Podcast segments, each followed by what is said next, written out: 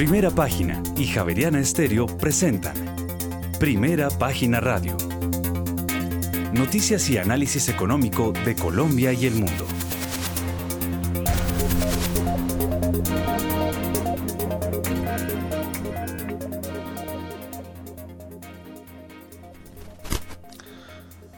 Muy buenos días, son las 6 de la mañana y dos minutos. Bienvenidos a una nueva emisión de Primera Página Radio. En este viernes 14 de octubre del año 2022 tendremos todas las noticias y el análisis económico de Bogotá, Colombia y el mundo hasta pasadas las 8 de la mañana. Bajo la dirección de Héctor Hernández y Héctor Mario Rodríguez, hoy presentamos. El Fondo Monetario Internacional considera que la reforma tributaria en Colombia va en la dirección correcta y advierte además que para ser sostenible fiscalmente hay que también serlo socialmente. Por su parte, el ministro de Hacienda José Antonio Ocampo propone ante el Fondo Monetario Internacional un acuerdo regional, esto para combatir la evasión de impuestos y además hacer seguimientos a los movimientos de capitales. Y si bien el Ministerio de Hacienda prevé que el PIB de Colombia tan solo crecerá 1,8% en 2023, proyecta una expansión de la actividad productiva de 3,6% en el año 2024.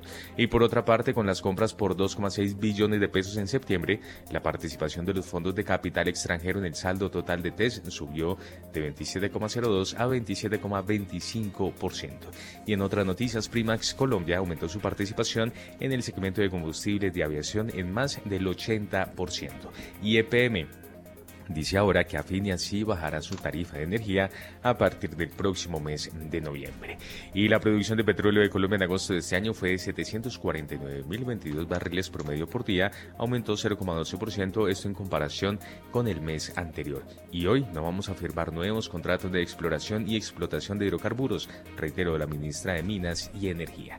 Tendremos estas y otras noticias hoy en primera página radio 6 de la mañana y 4 minutos. Les damos la bienvenida. thank you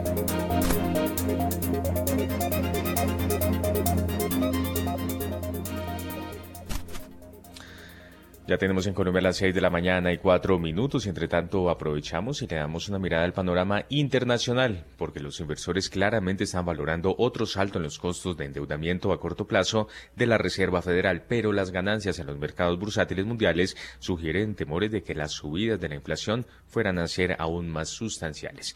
Un análisis de los que sucedió de lo que sucedió ayer con el índice euro dólar es muy diciente, como pasó con la mayoría de activos este jueves. Fue un día especial volátil para el par euro-dólar, esto debido a la publicación de las cifras de inflación de Estados Unidos que provocaron una reacción en dos fases. De hecho, los datos del IPC de Estados Unidos, tanto de la inflación subyacente como de la general, fueron mejores de lo esperado inicialmente, lo que hizo que la mayoría de los mercados se desplomaran. Sin embargo, una fuerte concentración revirtió posteriormente las pérdidas del euro dólar y más teniendo en cuenta que el par alcanzó anoche un máximo por encima de 0,98.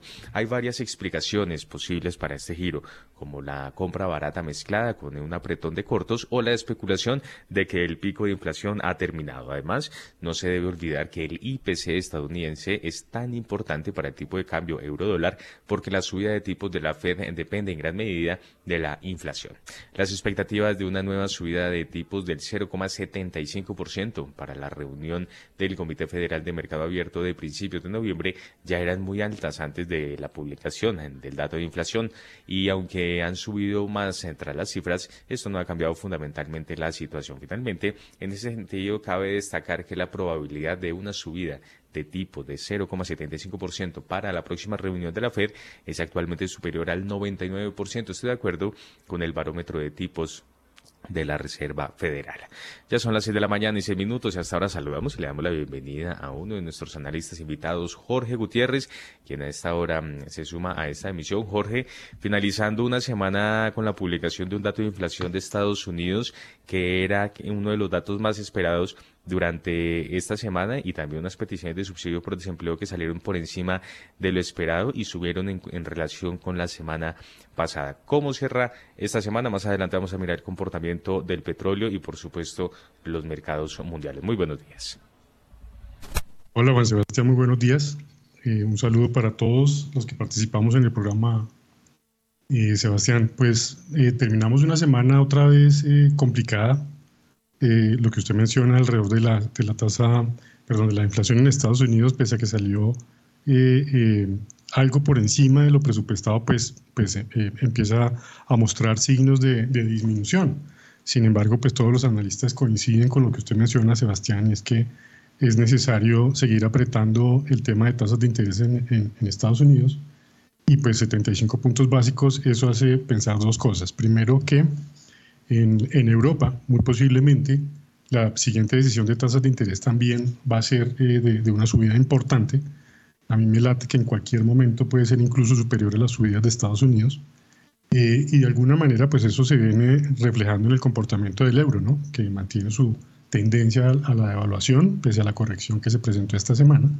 Lo mismo sucede en Gran Bretaña e igualmente en las demás monedas, digamos, fuertes del mundo. Eso pues evidentemente ha tenido unas consecuencias importantes en el comportamiento de los índices bursátiles.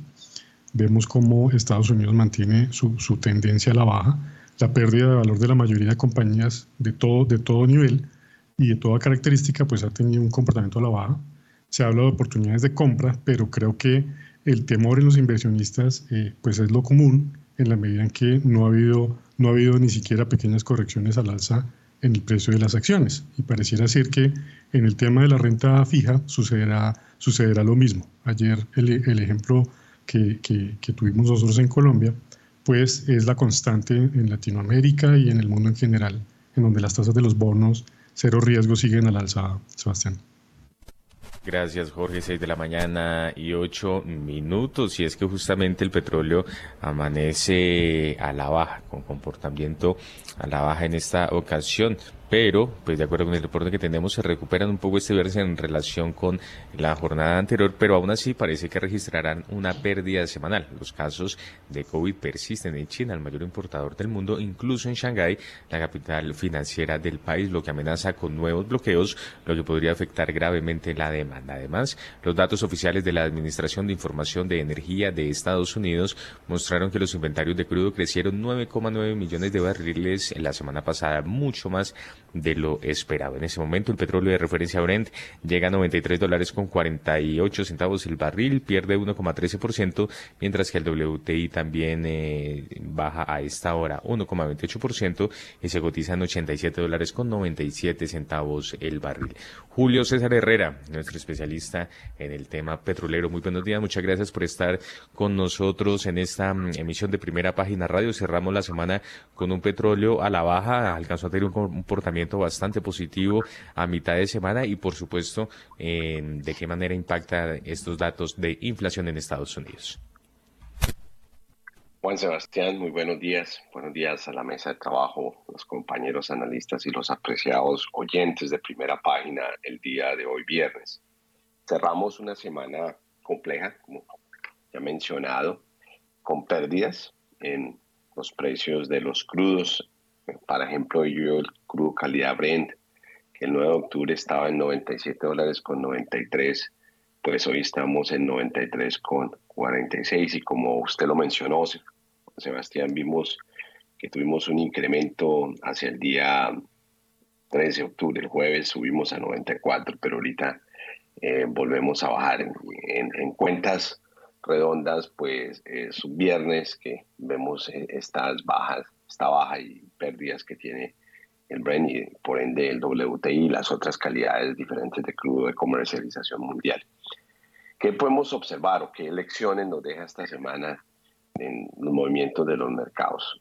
Uno, eh, que habiendo subido por dos semanas los precios del petróleo están eh, destinados a esta pérdida semanal, dadas las nuevas eh, datos de inflación de los Estados Unidos, que se resaltaron el día de ayer, y que desplejan, eh, reflejan y despliegan las posibilidades de problemas económicos en el mundo. Ese alta inflación que tuvimos el día de ayer, pues no es nada halagador, es preocupante, es, debe ser preocupante para los Estados Unidos, debe ser preocupante eh, para las otras economías que tienen la tendencia y debe ser muy preocupante para países emergentes. Si uno ve anuncios en diferentes geografías, incluyendo la colombiana, donde pues ya ese optimismo y triunfalismo de que los niveles de crecimiento van a ser altos, de que ya se anuncian aún a nivel presidencial de que vamos a tener un 2023 con viento de frente en la medida que avanzamos en la economía el año entrante. El otro aspecto relevante es esa decisión de OPEC de cortar los dos millones de barriles, que van a ser realmente uno, eh, lo que estamos viendo, un millón de barriles de reducción al día, pues eh, debe enviar los precios bastante altos y vimos esa tendencia, esa subida. Pero eso trae un problema adicional que vuelve y se une al, al de el tema de la inflación, y es que precios altos en un momento como esto solo le va a colocar viento de frente a la economía, dificultad y solo va a traer más presiones. No son los momentos para que los consumidores tengan que pagar por petróleo mucho más alto. Entonces, no es la noticia halagadora. De ahí que los Estados Unidos han entrado en este problema geopolítico con los árabes. Desde ayer hay eh, diplomacia moviéndose, eh, tensión entre los Estados Unidos y Arabia Saudita. Están interviniendo varias personalidades políticas americanas para eh, tratar de suavizar lo que Joe Biden ya dijo que quiere tomar acciones sobre Arabia Saudita en este momento. Eh, como si no fuera poco la tensión que ya se tiene con Rusia. Eh, la reacción rusa no ha sido agradable porque se quiere colocar un tope a sus precios. Putin sigue amenazando ahora con el crudo, que no se lo va a vender a todo el mundo y hay una tensión bastante fuerte. O sea, no es un escenario halagador. Eh, a pesar de esos datos de economía que hemos tenido, eh, la oferta está apretada, eh, los inventarios de diésel, ¿sí? por ejemplo, que es el que mueve la carga, van a traer presión hacia arriba en los precios de diésel, los inventarios de gasolina están también a la baja y ese nos va a dar también una presión sobre los días que vienen y a uno de precios de gasolina en los Estados Unidos y otros, y otros países a, al alza también. Y esto es lo que estamos observando, son lo que nos deja la semana y creemos que vamos a entrar a una semana entrante ya después de mitad de octubre con eh, este tema. Hay que seguir la historia de la OPEC y la atención que hay con los Estados Unidos en adición a los demás temas geopolíticos. Juan Sebastián. Son las 6 eh, de la mañana y 14 minutos. Eh, bueno, ahí yo veo que mm, Julio César nada que, nada que aprende la lección, ¿no? Ahí, yo ya iba a poner la chicharra, sino que me daba pena atravesarme en el comienzo del programa. Y bueno, yo quiero, yo qué día le hice un reconocimiento a Jorge Gutiérrez, porque Jorge Gutiérrez eh, decía que venía el lobo, venía el lobo y vino el lobo. Porque Jorge Gutiérrez, eh, para él era inexplicable esas eh, tasas de interés eh, de los papeles en el mundo y las tasas de interés en general de los bancos centrales en el mundo. Y eh, pues hubo tasas negativas, muchas tasas negativas. Y hoy en día pues la cosa es completamente diferente. Aunque pues se demoró como unos seis años en que le saliera la predicción. Pero bueno, así es la vida y así y pues eh, hay que darle el crédito a Jorge Gutiérrez, que ya que hoy le dio por dignarse acompañarnos en primera página radio. Eso es con regaño y todo.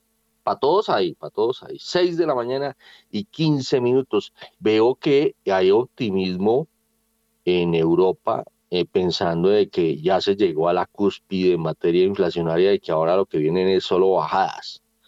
Eh, y por eso las acciones de pronto pueden comportarse un poco diferente. Vámonos con las bolsas del mundo.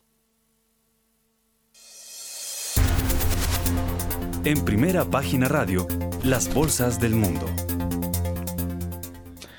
6 de la mañana y 16 minutos y las acciones en Asia siguieron el ejemplo de las de Estados Unidos que subieron más de un 2% este jueves. El IPC chino avanzó 2,8% en septiembre, esto en línea con las expectativas y muy por debajo de, la las cotas en las que se mueve la inflación en otras grandes economías. El desempeño en Wall Street sirvió también de aliciente para la casa de gangas en el mercado bursátil donde los inversores dieron un respiro a la preocupación para aprovechar las oportunidades de compra tras las pérdidas recientes en El principal índice de la bolsa de Tokio, el Nikkei, subió 3,25%. El selectivo más amplio, el Topix, ganó 2,35%. El índice de referencia de la bolsa de Shanghái ganó 1,84%, mientras que el parque de Shenzhen avanzó 2,81%. Además, el índice Hang Seng de la bolsa de Hong Kong cerró hoy con ganancias del 1,21%. El Kospi de la bolsa de Seúl subió este viernes 2,3% y el índice de valores tecnológicos Kosdaq se recuperó 4,09%. En Europa, sus acciones amanecen al alza. Un posible cambio de sentido fiscal en el Reino Unido mejora el sentimiento. La confianza se ha visto impulsada por los informes de que el gobierno del Reino Unido podría abandonar las 43 mil millones de libras, unos 48 mil 600 millones de dólares, esto de recortes de impuestos no financiados incluidos en su llamado mini presupuesto hace un par de semanas. El euro dólar se desplomó y luego subió tras los datos de inflación en Estados Unidos. El IBEX 35 de Madrid eh, recupera 1,2%, el DAX alemán cotizaba 1% al alza, el CAC 40 de París ganaba 1%, al igual que el FTSE 100 de Londres. Bueno, veo que están avanzando las bolsas, ¿no? Bueno, 6 de la mañana y 17 minutos. Vámonos con eh, Jorge Gutiérrez o retomemos con Jorge Gutiérrez para que nos ayude a mirar las diferentes plazas bursátiles del mundo. Eh, hola Héctor, muy buenos días. Muchas gracias por, por el sablazo que me mandó ahorita, gracias. Eh, no, le estoy haciendo un reconocimiento. sí, pero al final me mandó regaño y todo. Bueno, eh, eh, eh, la famosa película de Big Short mostraba el médico este que, que se anticipa a esa debacle que hubo. arrancó como tres años antes diciendo, ahí viene el lobo, ¿no? Bueno, usted arrancó como seis años antes. bueno, Eh, bien, no, eh, ayer tuvimos un día de corrección importante, como ustedes lo mencionaban, particularmente en Europa, Estados Unidos igualmente, y pues eh, Colombia no fue la excepción, pero pues lo lamentable para el caso colombiano y en Latinoamérica en general es el bajo volumen de las transacciones o de las operaciones diarias. Ayer vimos que, la operación nuestra sigue sin superar los 10 millones de dólares en promedio de transacción diaria, cifra que pues he repetido en varias ocasiones que es muy baja con relación a la operación, por ejemplo, de Brasil, los Estados Unidos, etc. Eh, lo mismo sucede con, con las bolsas de, de, Lima, Chile, etc. Eh, cuando uno ve, digamos, el comportamiento acumulado de la semana, lamentablemente sigue siendo negativa de manera importante, lo mismo el mes, lo mismo el año corrido y el, año completo. Entonces, eh, han dicho muchos analistas que hay oportunidades de compra importante, pero, pero veo más bien que el nerviosismo está superando esa ansiedad de, ver cómo se recuperan esas enormes pérdidas que a lo largo del año se han tenido no solamente en la renta variable, sino en la renta fija.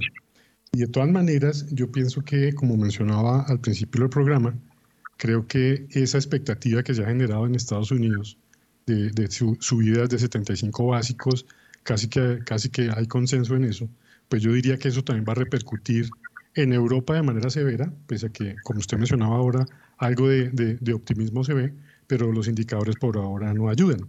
Y lo mismo en el caso nuestro, ayer vimos un, un, punto para destacar, y es que los bonos de Colombia siguen perdiendo valor, particularmente en, el, los bonos de 10 años, que cuando se comparan con el resto del mundo, puede uno decir sin temor a equivocarse que las tasas de, de los bonos de Colombia locales pueden ser de las tasas más altas del mundo, superados por unos pocos países de una calidad crediticia incluso inferior a la de Colombia, Héctor.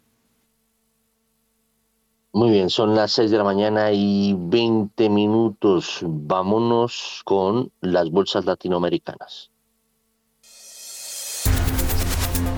Las bolsas latinoamericanas en primera página radio. Las 6 de la mañana y 21 minutos, porque el índice de referencia Dow Jones de Industriales en Estados Unidos anotó su mayor aumento porcentual en un día desde noviembre de 2020. Registró 2,83%. Esto tras la publicación de los datos inflacionarios en Estados Unidos. Por su parte, el índice Standard Poor's Merval de la Bolsa de Comercio de Buenos Aires cerró con una recuperación del 3,20%. El índice Bovespa de la Bolsa de Valores de Sao Paulo perdió 0,46%. Esto pese a la fuerte subida de Petrobras. El índice de precios y cotizaciones de la Bolsa Mexicana de Valores ganó 0,19%. En Colombia, el índice MSCI Colcap de la BBC subió tan solo 0,09%. El índice IPSA de la Bolsa de Santiago de Chile ganó 0,50% y finalmente el índice general de la Bolsa de Valores de Lima aumentó 0,50%. Bueno, muy bien, son las 6 de la mañana y 22 minutos y vemos que eh, al fin eh, cogió el Transmilenio Daniel Velandia y ya está en el programa. Eh, y Daniel Velandia es el jefe de investigaciones de la, de la institución financiera Credicor Capital, que tiene asiento principal en Lima, Perú, pero tiene varias operaciones eh, a lo largo de Sudamérica. A ver, Daniel Belandia, muy buenos días. ¿Cómo está viendo el panorama del vecindario? Buenos días, Héctor. Eh, buenos días a todos los colegas y, a los oyentes. Bueno, eh, ayer la verdad tuvimos una jornada, como lo dijo Jorge, de un rebote importante. Fue, fue bastante curioso, la verdad.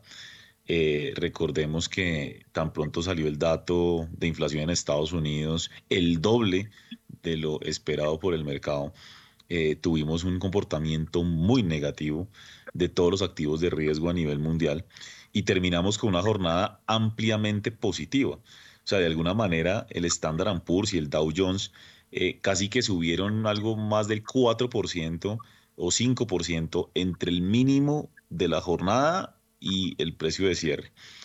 Em, nosotros estuvimos como investigando, analizando qué pudo haber pasado y, en general, digamos, no, parece no haber muchas razones macroeconómicas.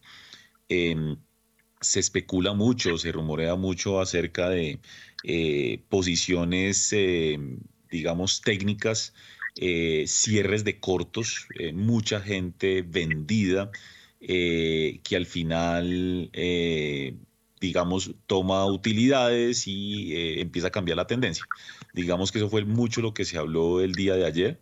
Em, al mismo tiempo, eh, un miembro del Banco Central Europeo sugirió que de pronto la tasa de interés de ese banco no debería superar el 2,5% o niveles eh, similares a ese. y eso generó bastante optimismo también, ¿no? Porque el mercado viene descontando la posibilidad que el Banco Central Europeo alcance tasas superiores a ese nivel. Em, vamos a ver qué pasa eh, en la jornada de hoy. Yo creo que pues una jornada no hace tendencia. Obviamente el cierre fue muy positivo. Estamos viendo los mercados hoy relativamente optimistas, aunque otra vez el dólar fortaleciéndose y, em, particularmente los commodities cayendo eh, después de una jornada positiva. La región, pues obviamente ayer eh, recibió ese impacto positivo. Eh, la mayor parte de bolsas de la región subieron y digamos que ahí, ahí lo, que, lo que hay que decir es que obviamente nos vimos afectados positivamente por los mayores precios de commodities. Fue una muy buena jornada de precios de commodities y eso lo reflejaron las bolsas. Pero como bien dijo Jorge, todo esto en medio de muy bajos volúmenes de, negociación es una de las principales preocupaciones de los inversionistas, yo diría que de las autoridades en la región. Y aquí básicamente diría, aunque seguramente a lo largo del programa vamos a ir conversando, em, más allá de lo que sucedió ayer puntualmente, pues vamos a ver qué sucede hacia adelante y con la jornada de hoy a ver si lo de ayer es tendencia o no. Pero eh, quería resaltar que en el caso peruano hemos tenido pues mucho ruido estos últimos días por un nuevo eh, episodio de volatilidad política por acusaciones eh, digámoslo, graves contra el presidente Castillo. Eh, una serie de, allanamientos a congresistas, bueno, en fin. Eh, eso seguramente puede jugar un rol no muy grande, pero va a jugar un rol en el mercado peruano. Recordemos que en Brasil en eh, un par de semanas tenemos la segunda vuelta presidencial y en Colombia pues ha habido muchísimo ruido en los últimos días ante declaraciones del presidente y del ministro Campo que, que creo que han generado muchísimas dudas acerca, digamos, me atrevo a decir, de esa relación, ¿no? Más allá de lo, de lo que Héctor publicó eh, antenoche, eh, lo cierto es que el mercado está nervioso eh, y esto no se puede negar. Entonces, pues más allá de lo de ayer, todos estos eventos jugarán un rol importante en los próximos días, Héctor. Muy bien, son las 6 de la mañana y 27 minutos. Yo aquí veo una noticia eh, que tiene que ver muy con, con el vecindario y es que los congresos de Venezuela y de Colombia tendrán reunión el próximo 21 de octubre, es decir, dentro de ocho días, si no estoy mal, sí, dentro de ocho días. 21 de octubre en la frontera para tratar temas binacionales. El objetivo de este encuentro será trazar la hoja de ruta para solucionar los problemas fronterizos para así atender las necesidades de la población de ambos países. Se hará la instalación de la mesa binacional fronteriza en la que participarán además de los delegados de los dos congresos, las autoridades departamentales, estatales y la sociedad civil.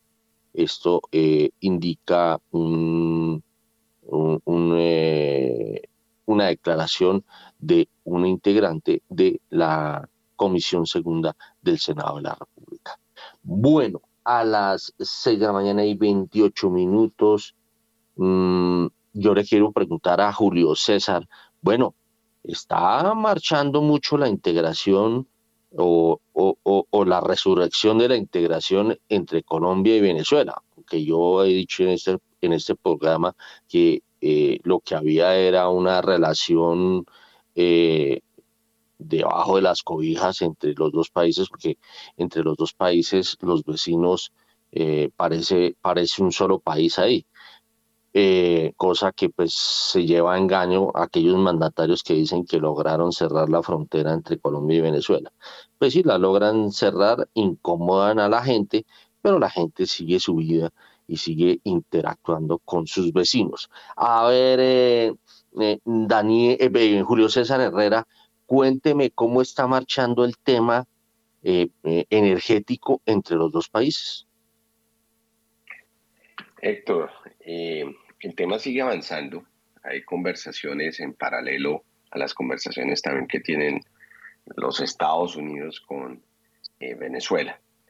Avanza pues de manera lenta, porque lo primero que hay que tener en cuenta es que la actividad y la industria energética venezolana requiere una intensidad en capital bastante importante para poder recuperarse. Un país que puede estar ahorita produciendo 600 mil barriles al día de los más de 3 millones y medio de barriles que produjo en algunos de sus buenos momentos, pues requiere ese progreso. Las conversaciones han ido, han ido lentas, los temas han iniciado por otros temas como tema migratorio, tema de comercio, como usted mismo lo menciona, eh, de productos agrícolas, toda la parte alimenticia. Y este gobierno sigue mirando desde el Ministerio de Minas que las posibilidades de poder hacer negocios con Venezuela. El tema es complejo, uno por lo que menciono de que eh, las posibilidades de cualquier negocio en este momento requiere inversión, que es posible eh, conseguirla, dos porque cualquier cosa que haga Colombia eh, tiene que también ser vista y escaneada por eh, el alineamiento de los Estados Unidos en política eh, hacia Venezuela, política económica, más específicamente las sanciones. Y eso lo sabe el gobierno Petro, lo saben los líderes.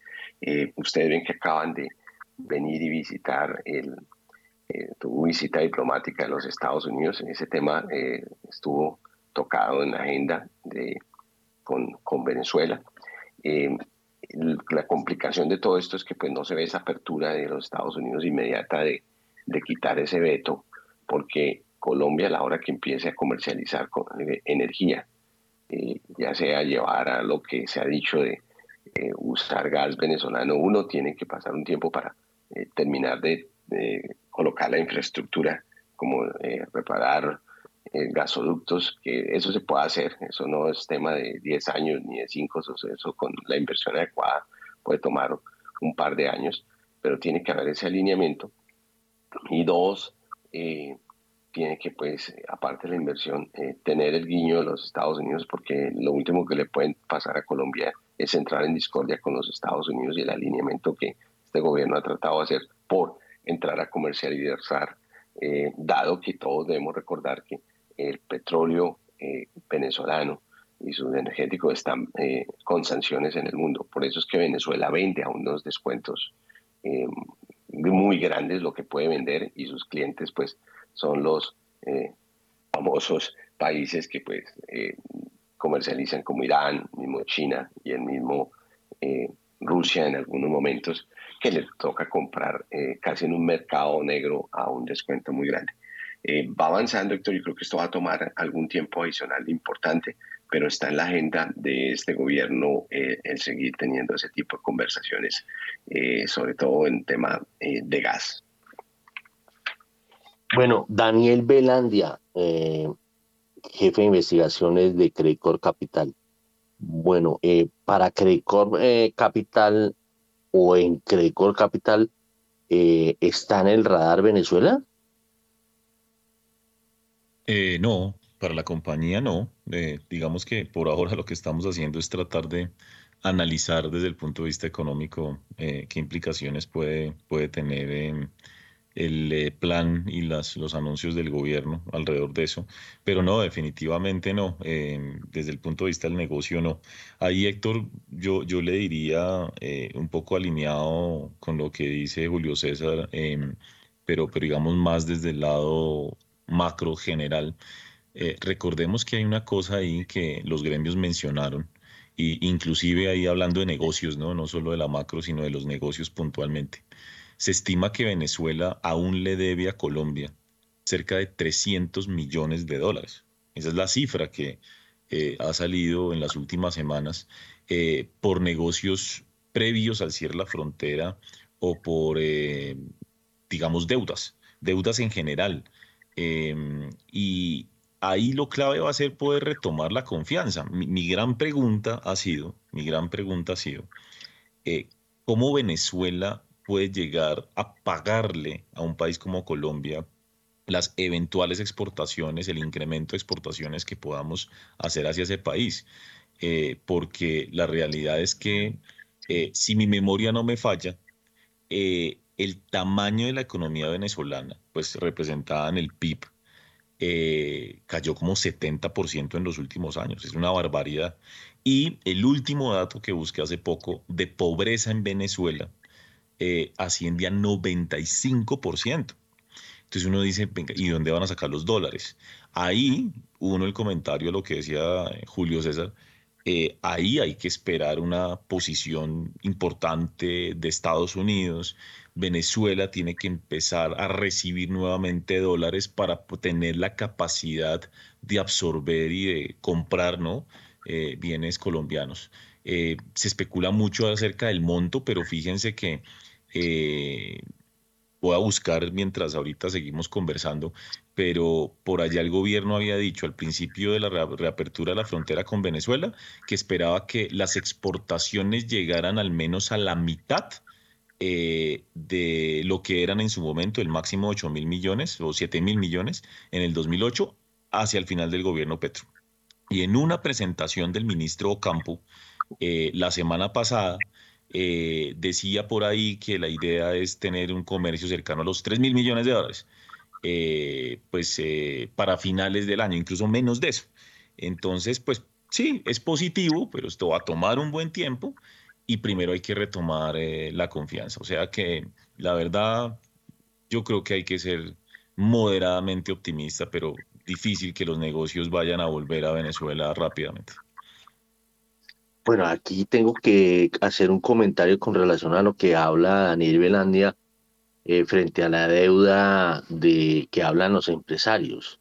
Eh, yo estuve en su momento cuando, cuando hubo el tierrero y se empezaron a bloquear eh, las relaciones comerciales entre Colombia y Venezuela.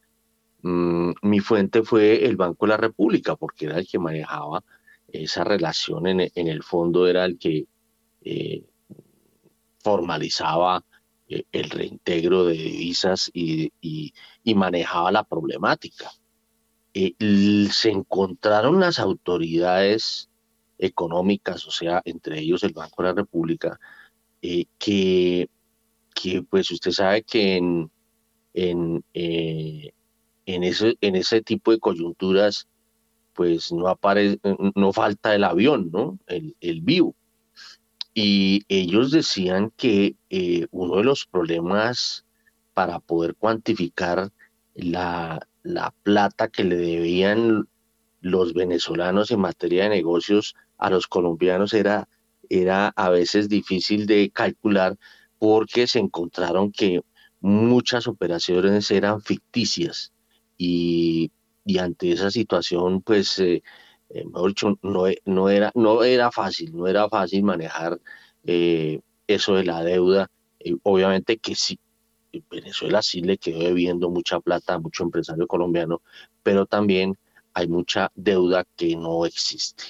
Bueno, a ver, Jorge Gutiérrez, usted estuvo trabajando, eh, ¿alguien, ¿alguien quiere pedir la palabra? Sí, yo, Héctor, sí, sí, sí.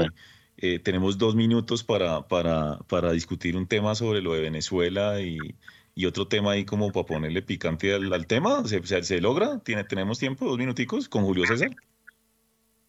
Eh, no, pues eh, a ver, se le acaban de atravesar a Jorge Gutiérrez. Bueno, Jorge Gutiérrez si decide concederle la palabra a Daniel Velandia para que haga la pregunta picante, pues ni más faltaba. Bueno, a ver, Daniel Belandia, haga la pregunta.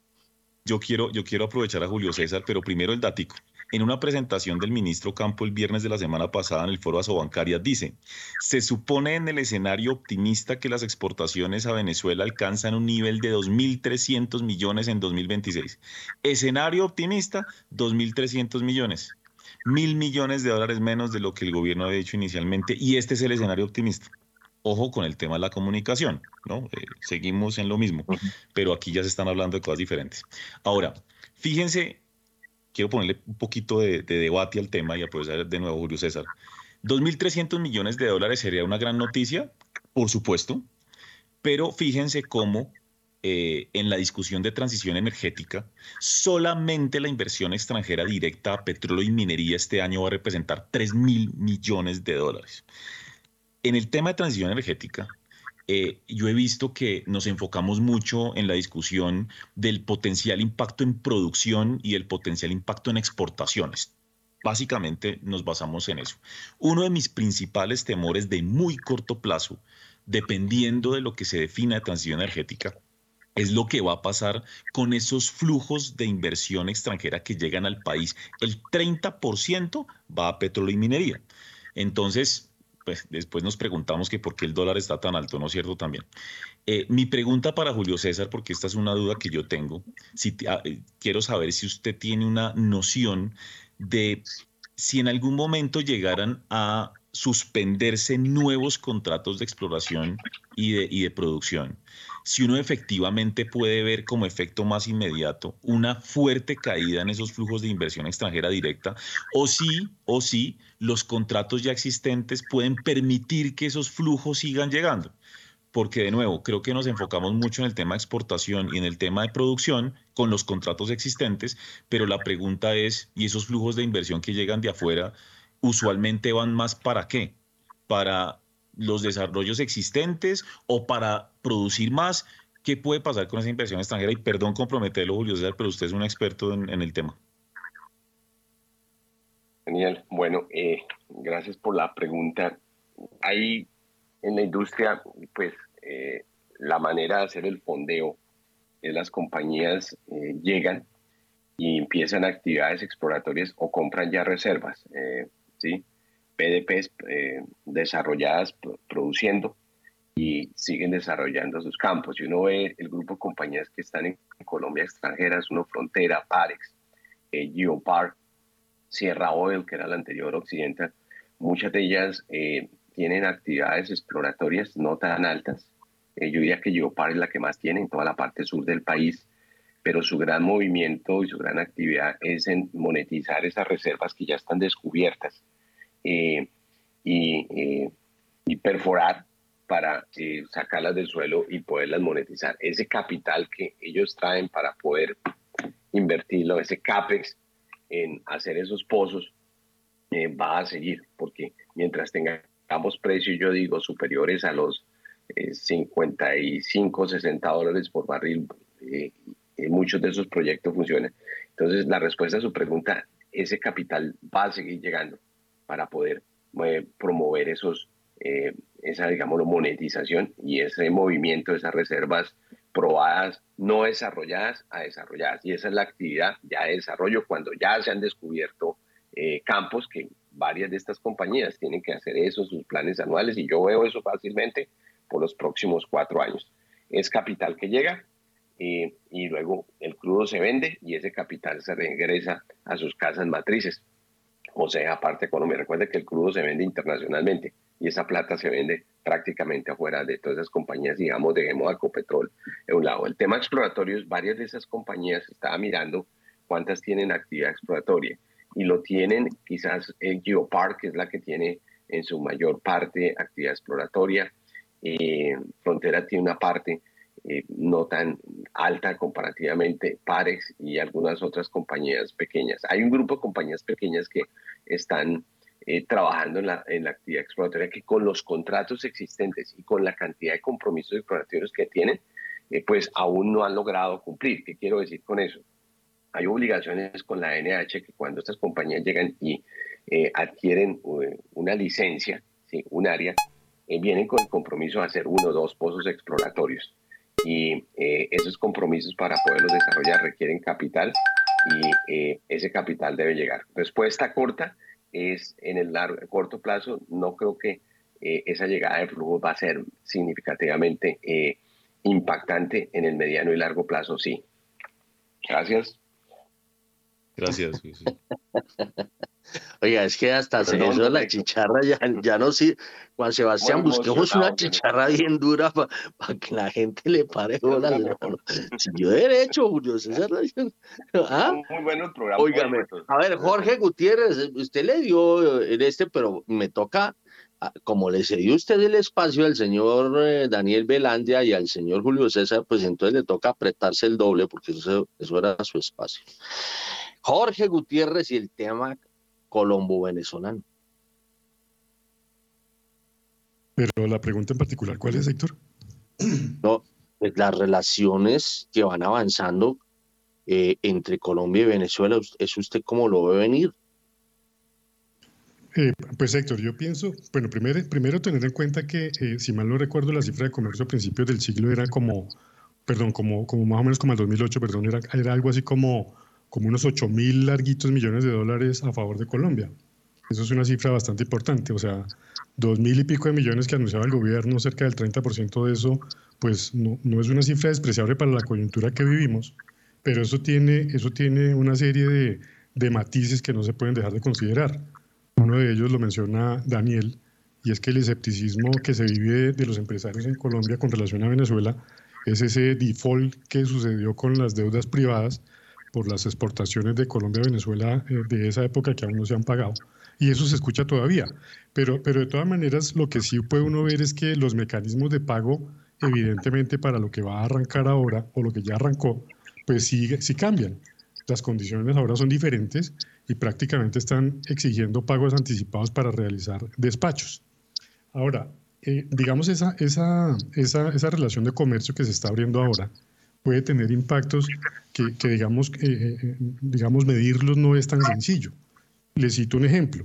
Hace unos 15 días hablaba con un, comercializador de papa eh, importante que me decía que, que, estaba como preocupado por esos días porque no encontraba cómo comprar la papa que necesitaba porque habían, habían comprado de Venezuela prácticamente el cultivo de todo el mes o la producción de todo el mes de una región acá cerca de Bogotá y que pues que eso no lo tenían en las cuentas. Ahora, ¿cuánto fue eso? No tengo ni idea.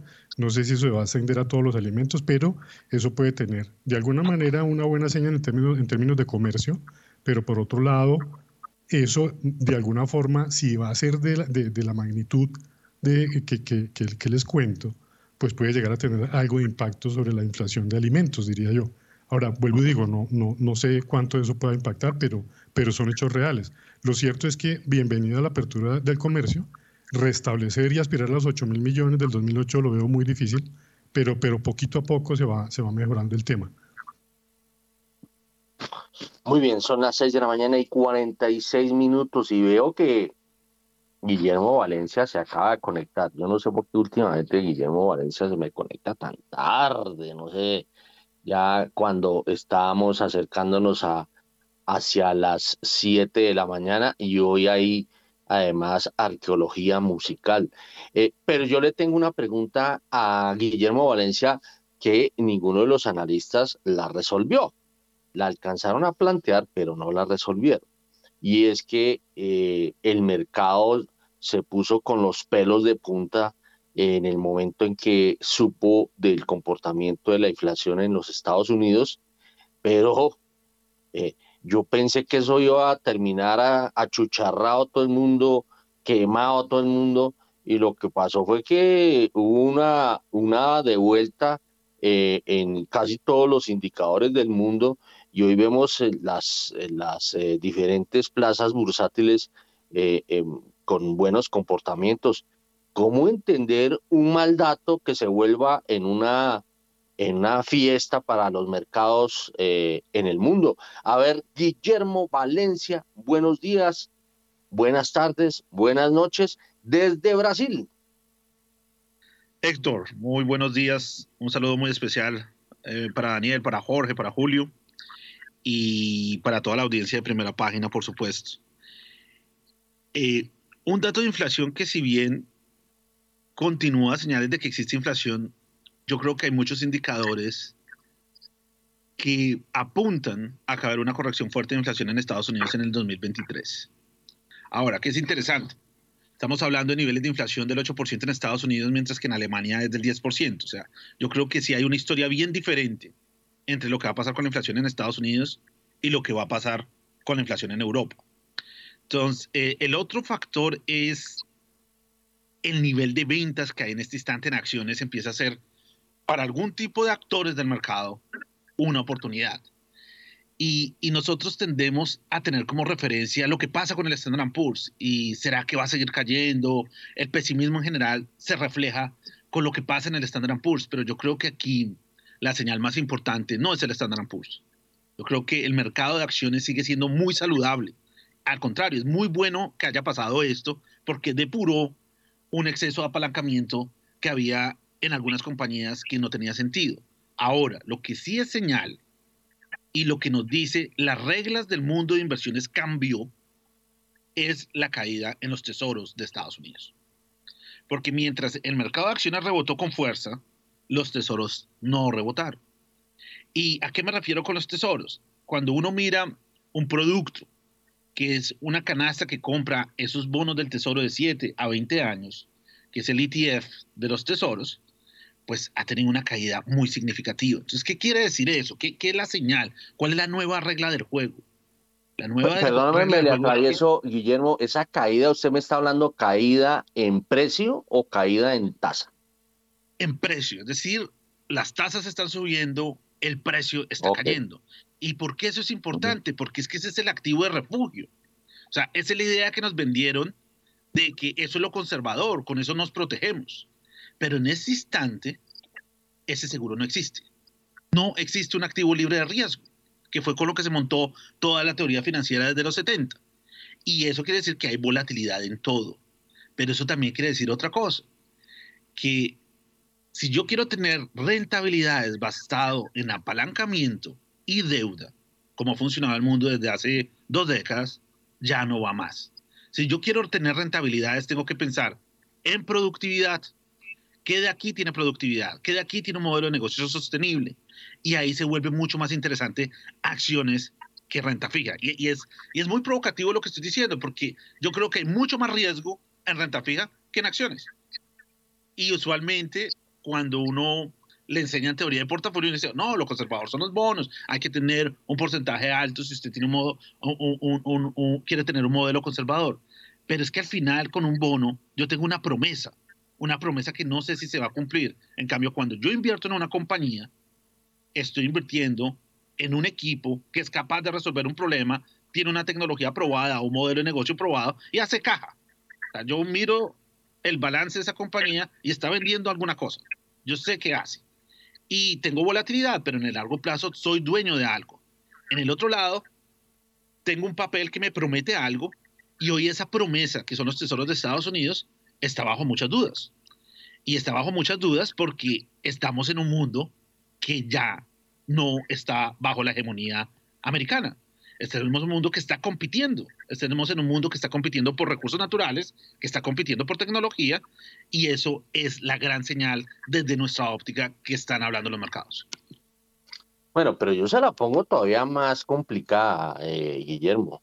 Se está hablando de el, el bono de los Estados Unidos que era un seguro, que era un activo refugio enorme. Pero yo estoy viendo aquí el comportamiento del oro y el oro se está devolviendo, eh, eh, hoy se está, está cayendo 0,58%, pero además está en un nivel que yo me acuerdo que casi decapitan en Colombia a, al gerente del Banco de la República porque vendió unas, unos, unos cuantas, eh, unos cuantos activos en oro que en esa época creo que los vendió como en, en 1.750 dólares la onza y hoy en día está en 1.656, o sea, está todavía más bajo de, de, de, lo que en algún momento le, le dio por hacer negocio al Banco de la República. Es decir, que el oro tampoco es un activo refugio. Entonces,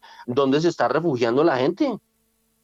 Héctor, súper bueno ese comentario y ese es un ojo agudo. Y, yo creo que eso, eso también que usted está hablando del oro es una señal. O sea, el mercado, el mercado nos dice qué está pasando. De alguna manera, uno tiene que tratar de descifrar qué los precios nos están tratando de decir.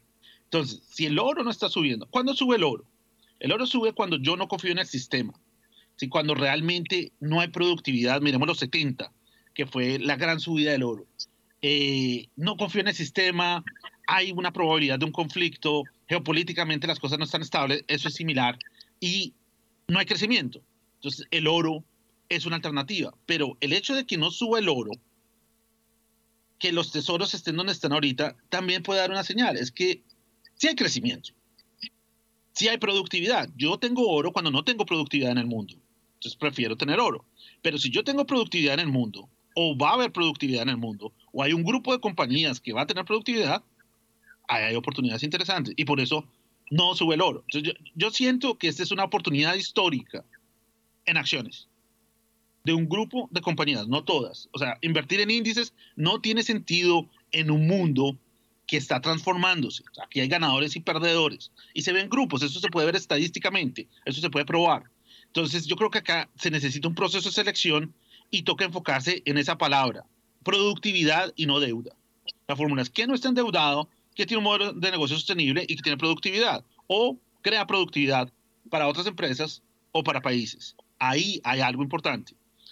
Hay una reconfiguración también grande en el mundo en términos de cadenas de valor. Lo, lo vemos en China. Muchas empresas en China se desmantelaron después de la pandemia porque, uno, hay un tema geopolítico importante, hay un mandato de salir de China y se está yendo a Vietnam, los chinos están yendo a Egipto. Entonces yo creo que hay una reconfiguración interesante también en mercados emergentes y la palabra globalización poco a poco va a mudar por otra palabra que se llama localismo. Y ese localismo es qué grupos, qué geografías son capaces de tener una manufactura interesante y también un mercado interno interesante. Y yo creo que esa va a ser las nuevas tesis ganadoras en mercados emergentes. Y hay cosas buenas en Latinoamérica. Brasil es una de ellas, México es una de ellas, Colombia puede ser una de ellas, eh, pero, pero está, está empezando a existir ese cambio en la narrativa de inversión de mercados emergentes. Muy bien, son las 6 de la mañana y 55 minutos. Yo le propongo a nuestros analistas que se aguanten un poquito. Eh, vamos a ir con la arqueología musical porque pues eh, me lo están solicitando. Eh, hoy es viernes, pero este tema se me hace muy importante volverlo a retomar y a mí me gustaría conocer la opinión tanto de Daniel Belandia como de Jorge Gutiérrez. Pero nos vamos con la arqueología o si no, se nos hace tarde. 6 y 56, arranquemos.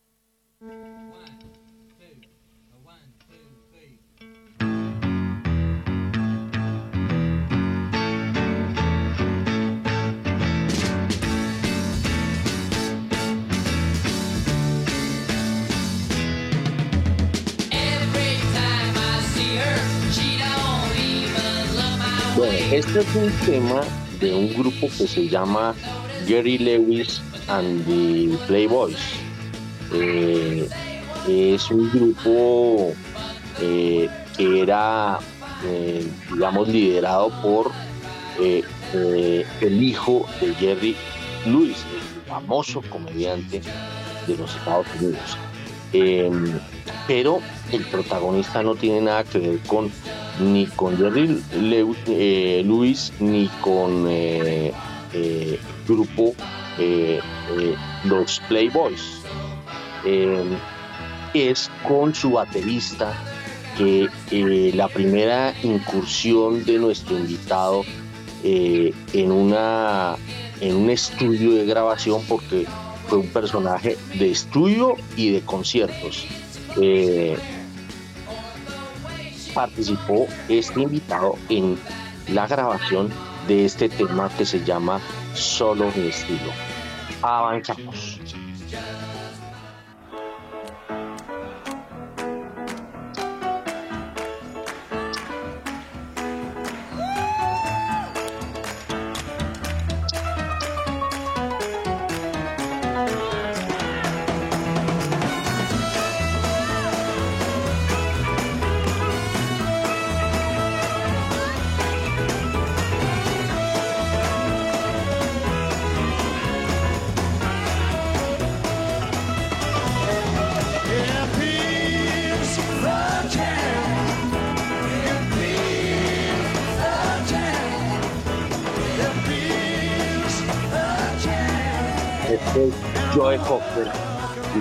Sus famosos perros radiosos.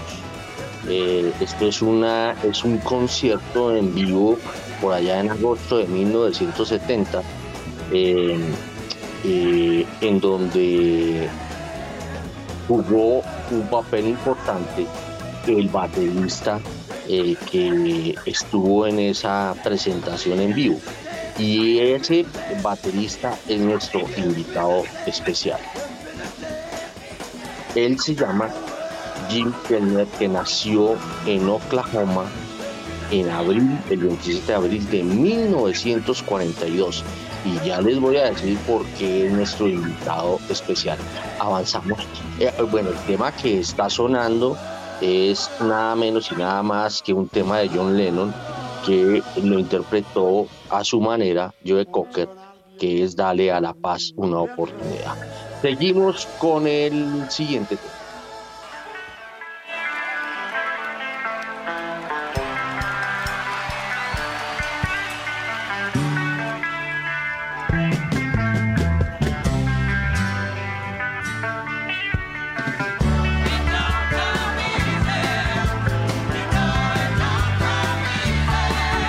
Otro concierto, nada menos y nada más que el concierto de Bangladesh que organizó en su momento eh, George Harrison y que después fue convertido en un álbum eh, por Phil Spector en, la producción en donde pues eh, en este concierto actúan varios bateristas.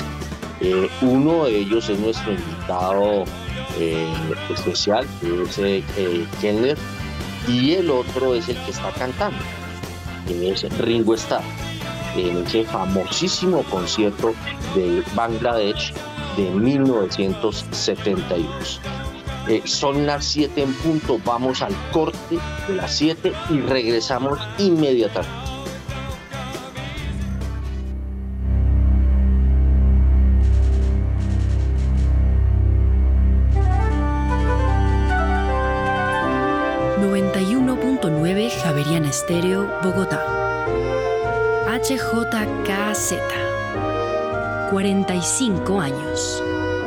Fronteras.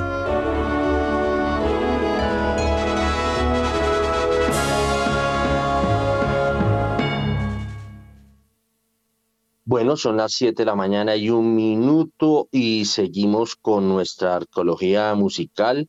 Hoy el invitado especial es Jimmy Kellner eh, y vamos con el siguiente tema que es un video.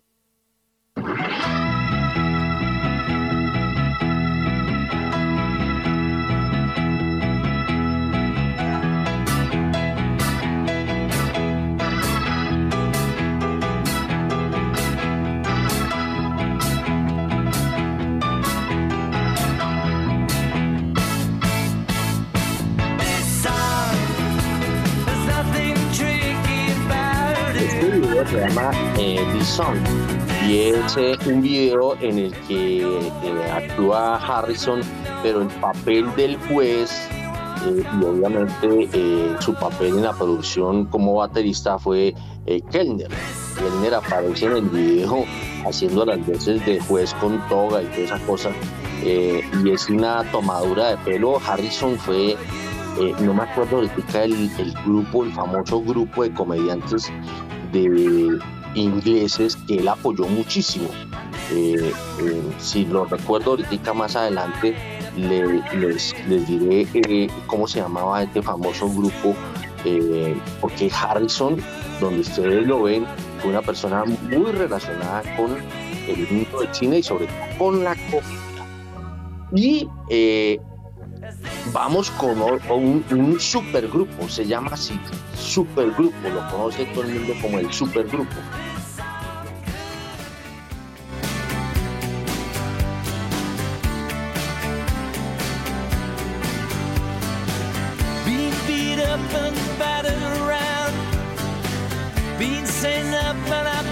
Shut down. You're the best thing that I've ever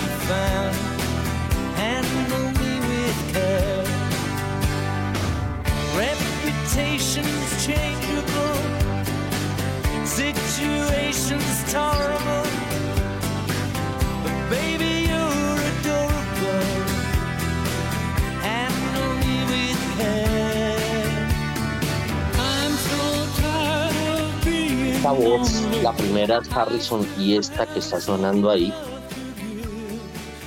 esa, esa es Roy Orbison, que fue su última interpretación eh, en esta vida. Él se nos fue. Esto fue de comienzos de los noventas. Este grupo se llama Traveling eh, que es eh, integrado por unos super eh, artistas, super eh, intérpretes, super compositores que están entre ellos Roy Orbison, Bob Dylan, Tom Petty, Jeff Lynne, George Harrison y obviamente el baterista Kellner, que es nuestro invitado. Eh, este tema mm, eh, se llama Tratar con cuidado y fue, llegó a estar en los primeros lugares de los más sonados en los Estados Unidos, dentro del top 50 de los sonados. Eh, y vamos ahora con otro tema. Eh, eh, este es el volumen 1 de ese álbum de esos super artistas. El álbum como tal llegó a ser número 2. Y vamos con el siguiente.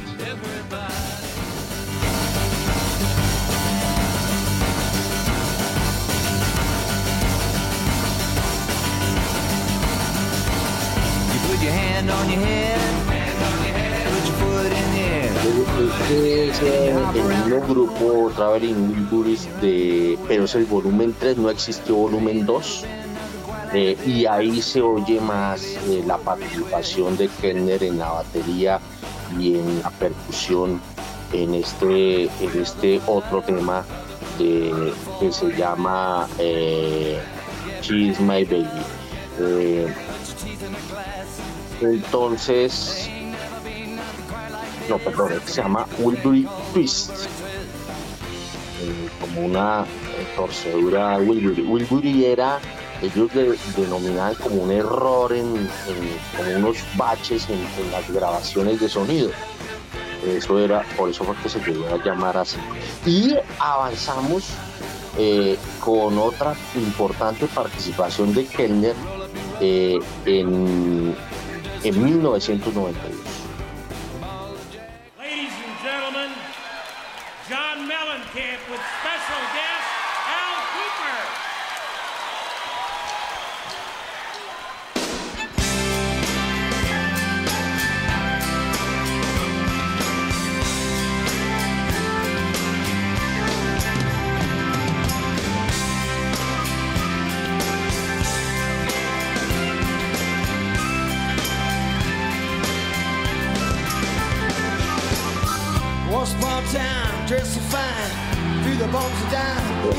es un tema, el tema insignia de, de Bob Dylan eh, y es en, eh, eh, esto es en el Madison Square Garden, es un concierto, eh, es la celebración de los 30 años de vida artística de Bob Dylan, eh, que inició por allá en 1962.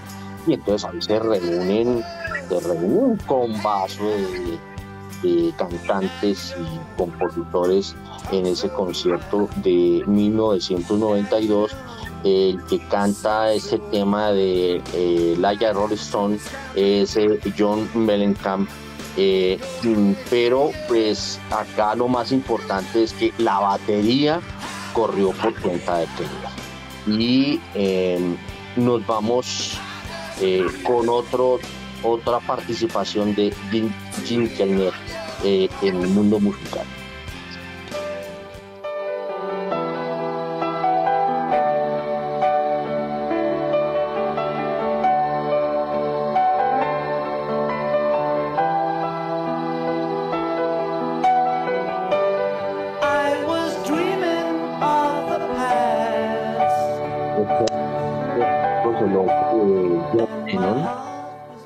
Comienzos de los 70 y dicen que este tema contó con mucha participación eh, de Jim Kellner eh, eh, al lado de John Lennon.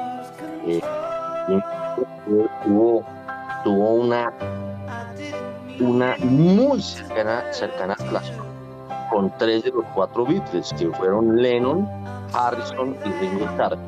Con Paul McCartney no hizo ningún trabajo. Eh, vamos con el siguiente tema.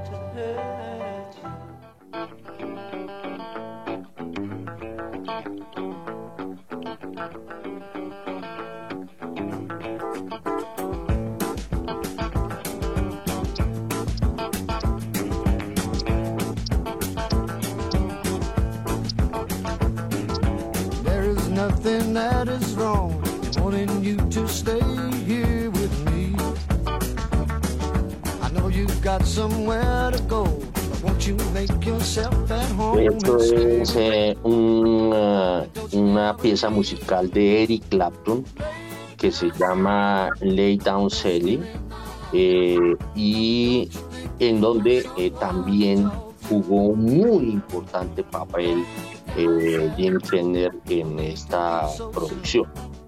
Y yo quiero rematar con, creo que vamos a dejarla rodar mucho, con el tema que a mí me encanta, a mí me encanta este tema, eh, y que hace parte de esa celebración de los 30 años de Bob Dylan. Vamos con el remate, pues.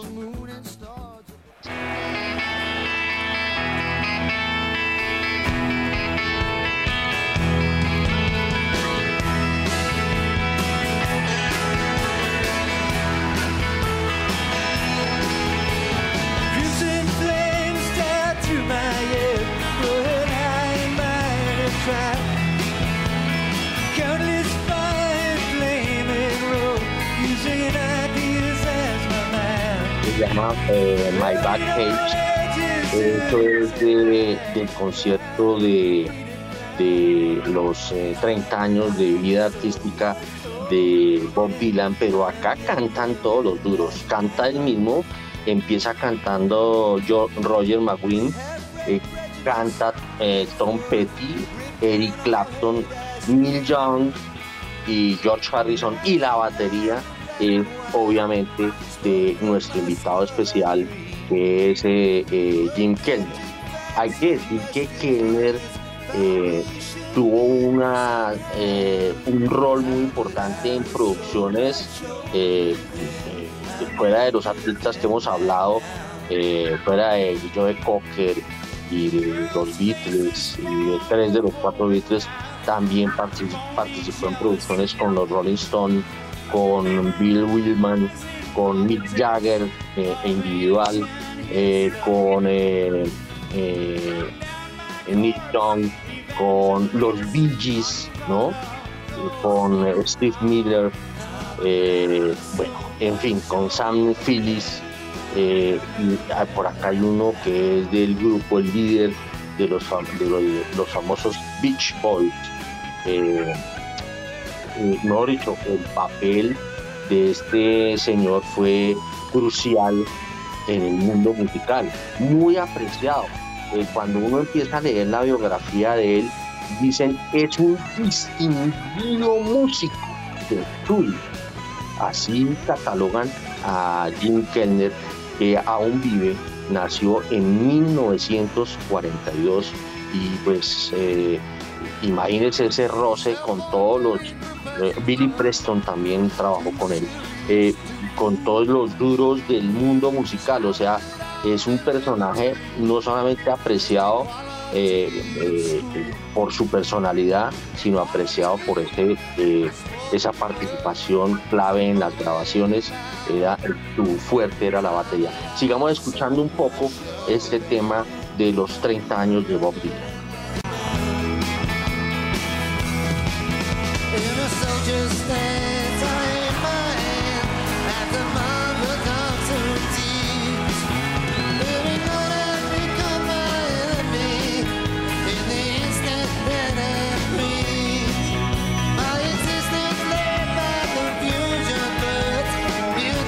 Creo que es la voz de Bob Dylan porque lo más eh, interesante es que era un concierto donde cantaba todo el mundo, pero acá se reúnen todos los, los eh, estos artistas, estos cinco cantantes y eh, tocan este tema musical. dejamos rodar el tema y nos vamos a las 7 y 14.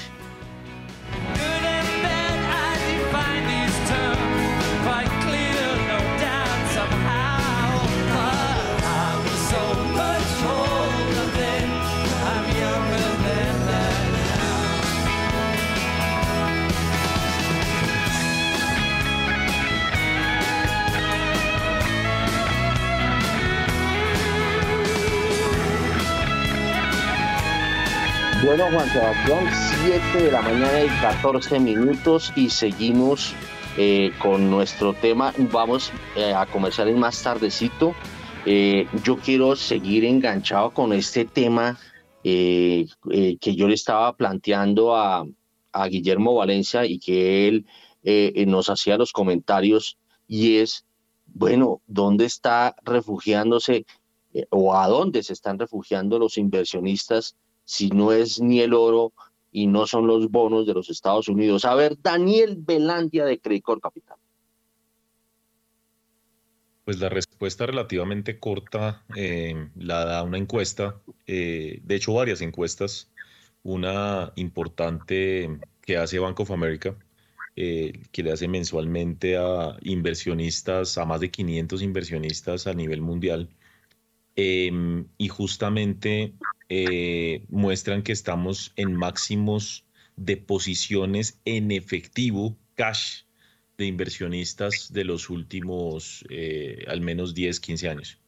Digamos que esa es la situación. Eh, como decía Guillermo, la realidad es que en este momento no parece haber un activo refugio, más bien estamos, como él también mencionó en un episodio, de desapalancamiento saludable eh, digamos que después de tantos años de tasas bajas, incluso negativas, en Europa principalmente, se dieron una serie de posiciones apalancadas hasta peligrosas eh, y yo creo que las correcciones del mercado son sanas. Inclusive, mire, mire Héctor, que parte de la historia de, del tema de los tesoros, por ejemplo, que como se mencionaba, deberían ser refugio e incluso deberían valorizarse cuando hay nerviosismo y demás.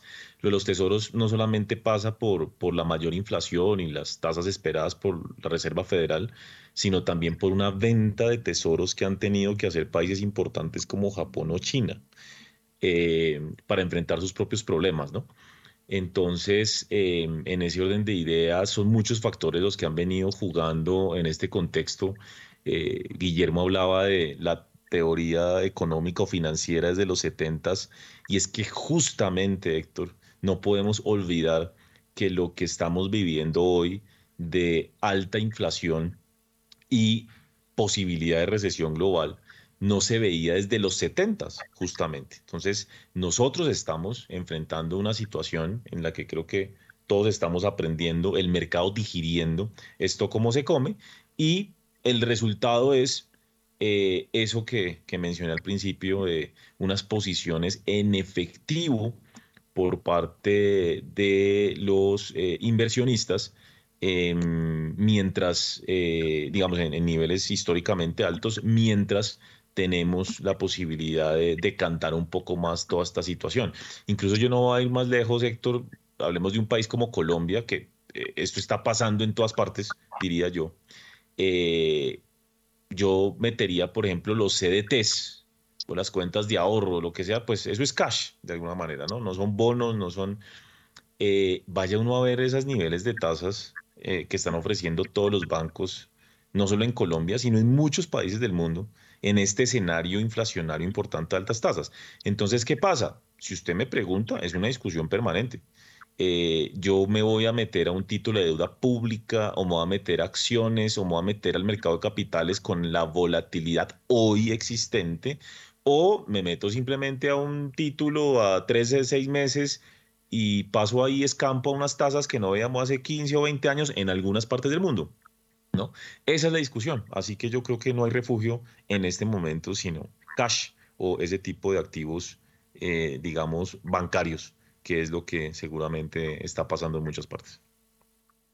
Bueno, a ver, Jorge Gutiérrez, rapidísimo con este tema, usted que conoce eh, y que, pues aquí, repito el crédito, eh, mm, yo creo que las posiciones peligrosísimas, yo creo que ya se están evidenciando que las posiciones peligrosísimas ya están pasando cuenta de cobro, como lo decía Daniel Velandia, de las posiciones peligrosísimas. A ver, Jorge Gutiérrez. No, en efecto, como menciona Daniel Héctor, eh, los inversionistas en el mundo se han pasado de, del mercado de, de, invertir en el mercado de capitales al money market. Y, es, y eso tiene una razón lógica, y es que cuando usted ve que la diferencia de su tasa de inversión a, a, mediano plazo, tipo bonos de 10 años y cosas de esas, es, es similar o algo superior a, a, las tasas del money market, es decir, el, el mercado overnight y el mercado de inversiones de corto plazo, como lo mencionaba, de CDTs y cosas de esas, pues usted como, como, como gestor de portafolio y considerando los riesgos de eventuales subidas adicionales de tasa, pues se pasa al money market. Eso es lo que está pasando. Eh, y por otro lado, usted mencionaba que por qué ayer subieron los precios de las acciones considerando el, dato de inflación eh, alto o por encima de lo que se esperaba. Yo hago dos comentarios ahí. Primero, porque a pesar de que el dato de ayer eh, fue por encima de los, del pronóstico, ese dato de inflación empieza a ser menor que los meses anteriores y por otro lado no fue superior al mismo mes del año anterior, como si venía ocurriendo en los meses anteriores. Y por otro lado, la inflación interanual en Estados Unidos eh, fue baja por tercer mes consecutivo, es decir, las inflaciones anuales en los últimos tres meses en Estados Unidos siguen con una leve tendencia a la baja.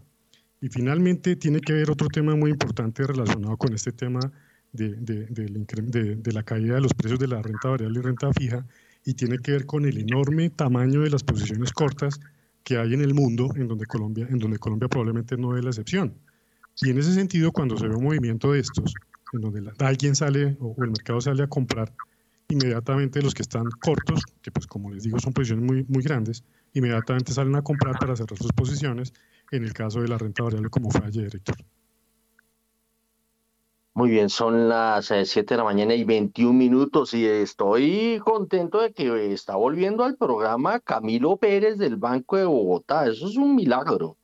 A ver, Camilo Pérez, ¿cómo está viendo el tema de hoy? Estábamos mirando eh, al comienzo eh, el por qué la reacción positiva de los mercados pese a ese horrible dato de inflación de los Estados Unidos, pero ante todo y por sobre todo es porque en dónde se están refugiando los inversionistas y uno ve que se están golpeando los tesoros y que el precio del oro no es que esté muy bueno que digamos. A ver, Camilo Pérez del Banco Bogotá, muy buenos días. Buenos días, Héctor. Muy bueno volverlo a escuchar también. Eh, fue una pausa necesaria por, por, paternidad, entonces no, no ha sido. bueno, entró al club. Entré al club, tarde pero seguro. Eh, Héctor, pues nada, eh, yo creo que vale la pena mencionar varias cosas. Lo primero es que los inversionistas a nivel mundial desde hace ya bastante tiempo están buscando o esperando ese pico de inflación y alguna señal por parte de los bancos centrales de que eh, se llegó al máximo de tasas de interés. Esto no es nuevo, llevamos yo creo que varios meses ya desde mediados del año esperando ese, ese momento que va a ser como un trigger, un, detonante, un gatillo para que los inversionistas vuelvan a, o más bien reduzcan eh, sus preocupaciones eh, sobre el tema de tasas. Sigue sin darse, sigue sin darse, pero los datos de inflación, si bien son malos, como ya han mencionado en el sentido en que sorprenden al alza, eh, la gente igual todavía quiere o, espera que, efectivamente los bancos centrales controlen la inflación. Es decir, con los aumentos de tasa de interés que estamos viendo, se dé un quiebre de la misma, las, los, los break-even inflations, las inflaciones implícitas en el mercado, muestran que a plazo efectivamente se espera que se controle la inflación. Entonces, bajo ese orden de ideas, eh, pues sí, el, efectivo es el lugar de refugio o donde, digamos, se, se, expone uno menos en un mercado tan convulsionado como el actual, eh, pero es un, es un lugar en donde los inversionistas tampoco se pueden quedar tanto tiempo. Eh, como decían, se meten a CDTs tres meses o cosas de estilo, o seis meses, pero la vocación pues, de los inversionistas del mundo es, es eso, es invertir y es buscar activos que tengan rentabilidades más interesantes. Y yo creo que ahí es donde pues, se ve como un comportamiento bien extraño ayer. Primero de mucha pérdida, mucho nerviosismo en el mercado, y luego yo creo que una búsqueda de oportunidades por parte de, de otros inversionistas. Entonces creo que eso es como lo que, lo que podríamos decir al respecto. Muy bien, son las 7 de la mañana y 23 minutos. Vámonos, pongámonos al día. Ahora sí, vámonos al corte de comerciales a las 7 y 23. Bueno, eh, eh, tengo entendido, no oigo comerciales. A ver, Juan Sebastián. Ya en unos segundos vamos a ir a comerciales, Héctor.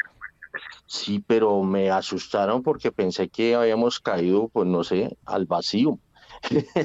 Son las 7 de la mañana y 25 minutos. Entonces, vámonos eh, con los indicadores. Si quiere, eh, eh, si tenemos problemas, pues los echamos el cuento de los indicadores nosotros mismos. A ver.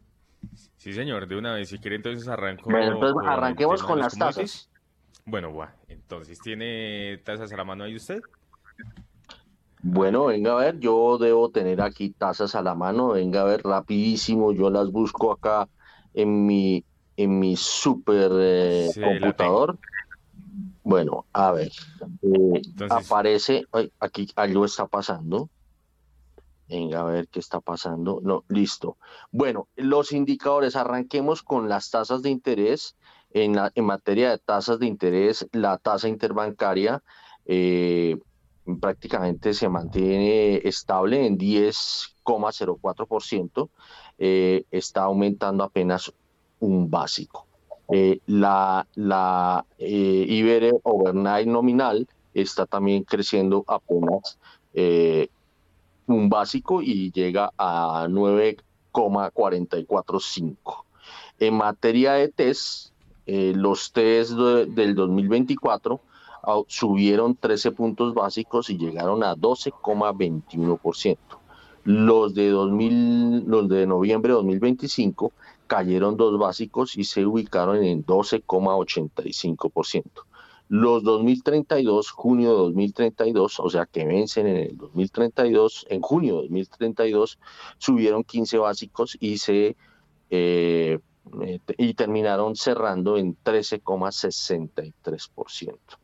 Eh, ahora, eh, los 2034 suben 15 básicos también y quedan en 13,6 y los 2050 en 0,14 puntos porcentuales subieron y quedaron en 13,78%. La ETF eh, para esta semana es de 11,05%. Eh, y los bonos del tesoro aquí aparecen en 3,95%, muy cerquita del 4%. Bueno, a ver, Juan Sebastián, mm, tenemos eh, los datos de las monedas. Sí, señor. Fíjese, yo lo tengo aquí actualizado porque el dólar en el spot este 13 mm, de octubre cerró en 4.574 pesos, tuvo una variación negativa del 0,74%. Por su parte, el dólar en el next day se cotizó sobre los 4.576 pesos, disminuyó 0,67% o 31 pesos. Hay que mm, señalar en esta ocasión que la, de, la TRM, para que se regirá para este viernes 14 de octubre, será de 4.619 pesos con 78 centavos sube en relación con del cierre de ayer, una variación positiva del 0,19% y en relación con la devaluación año corrido ha sido de 16 pesos con 4 centavos y por su parte la devaluación 12 meses ha sido del 23,57% y en el caso de la devaluación año corrido ha sido del 16,04%. Bueno, tenemos datos también de los commodities, ¿no? Sí, señor, a las 7 y 28, porque el petróleo de referencia Brent a esta hora se mueve sobre los 92 dólares con 96 centavos el barril, cae 1,70%, mientras que el petróleo de referencia WTI desciende 1,86% hasta los 87 dólares con 45 centavos el barril. Por su parte, la onza de oro desciende 0,98% hasta los 1.660 eh, mejor, eh, 1.660 dólares con 60 centavos y la plata cae 1,52% hasta los 18 dólares con 63 centavos. Por su parte, eh, la libra de azúcar no presenta variación alguna hasta ahora, se cotiza sobre los 18 centavos de dólar, mientras que el café cae 0,79% en ese momento y llega a 2 dólares con 55 centavos la libra. Bueno, como pueden observar, pues eh, en materia de indicadores, pues no es que sea un, no, es que sea muy, eh, muy placentero los, los, eh, los, los indicadores. A ver, Daniel Belandia, ¿cómo ve dólar TES? Pues Héctor,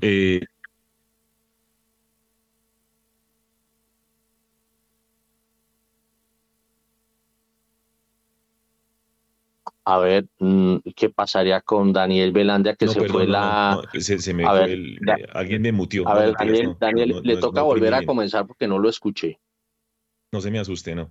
Em, no eh, estaba diciendo para mí mismo aquí que la tendencia de los test y del dólar em, en general creo que van a seguir eh, en su tendencia principal comportándose de manera eh, sincronizada con lo que pasa en el mundo o sea, nosotros vamos a seguir teniendo la misma tendencia. Eso implicará seguramente volatilidad, como lo hemos visto en las últimas jornadas. Dicho eso, Héctor, yo me voy a atrever a comentarles algo y a decirles algo eh, que estamos conversando mucho con inversionistas en los últimos días y sigue habiendo una realidad y es que a los activos colombianos nos están castigando de manera más fuerte. Eh, cuando hay estos episodios como de aversión al riesgo de mayor volatilidad. Digamos que los movimientos son para ambos lados, hay que reconocerlo. El beta, que llamamos nosotros la sensibilidad de los activos colombianos, es muy alta. Cuando el dólar en particular cae en el mundo, aquí cae más duro, cuando se deprecia, se deprecia más duro. Digamos que eso es como natural, ¿no es cierto? Pero, pero sí, efectivamente, en el, en el mediano plazo, en el acumulado de los últimos meses, Colombia ha sido muy castigado eh, inclusive hay activos puntuales. Eh, usted hace poco, Héctor, publicaba algo en, el portal, como los bonos, por ejemplo, de Ecopetrol han caído el doble de sus comparables, los bonos en dólares. Em, y lo que quiero compartirles es em, una preocupación creciente, me atrevo a decir, por parte del mercado de inversionistas. Cada vez nos preguntan más acerca de los temas de comunicación últimamente que ha habido dentro del gobierno. Eh, tres eh, mensajes particulares del presidente digamos que nos preguntan mucho, simplemente traslado esta inquietud de los inversionistas. Uno, eh, acordémonos del, trino de, control de capitales. Dos, el tema de eh, el marco fiscal, eh, que seguramente pues hacía referencias a la regla fiscal y, digamos como la idea de, cambiarla. Y tercero, el tema de emisión de test para, para la compra de tierras. Eh, el ministro, pues obviamente ya sabemos lo que ha dicho y digamos que, ha, mencionado que ninguna de estas cosas va a suceder. Pero entonces lo que todo el mundo empieza a preguntar es si el ministro va a continuar, si, cuánto va a continuar, si se va a quedar un año como dijo. Y este tipo de cosas pues no son sanas. Eh, a lo que voy es que eh, independientemente, digamos, de cuánto continúe el ministro o no, eh, que ojalá continúe, ¿no? Entre otras cosas. Lo cierto es que esto genera mucho temor y nerviosismo en los mercados. Y yo creo que eso lo está reflejando el peso colombiano eh, y el, los test en términos de su comportamiento relativo o comparado con, con otros países de, de la región. Entonces, esas son las conversaciones hoy. Eh, ayer nuevamente la ministra eh, y la viceministra, ambas de, Minas y Energía, eh, volvieron a ratificar que más allá de la discusión era un hecho que iban a suspender, no iban a volver a otorgar nuevos contratos de exploración y, y producción de petróleo. Em, y en ese orden de ideas, pues los inversionistas están como esperando a ver qué pasa. y siento de la conversación con algunos de ellos que cuando salen mensajes que no son, em, digamos, que, pueden ser no pro mercado, no importa de quién vengan, como que primero venden y después preguntan.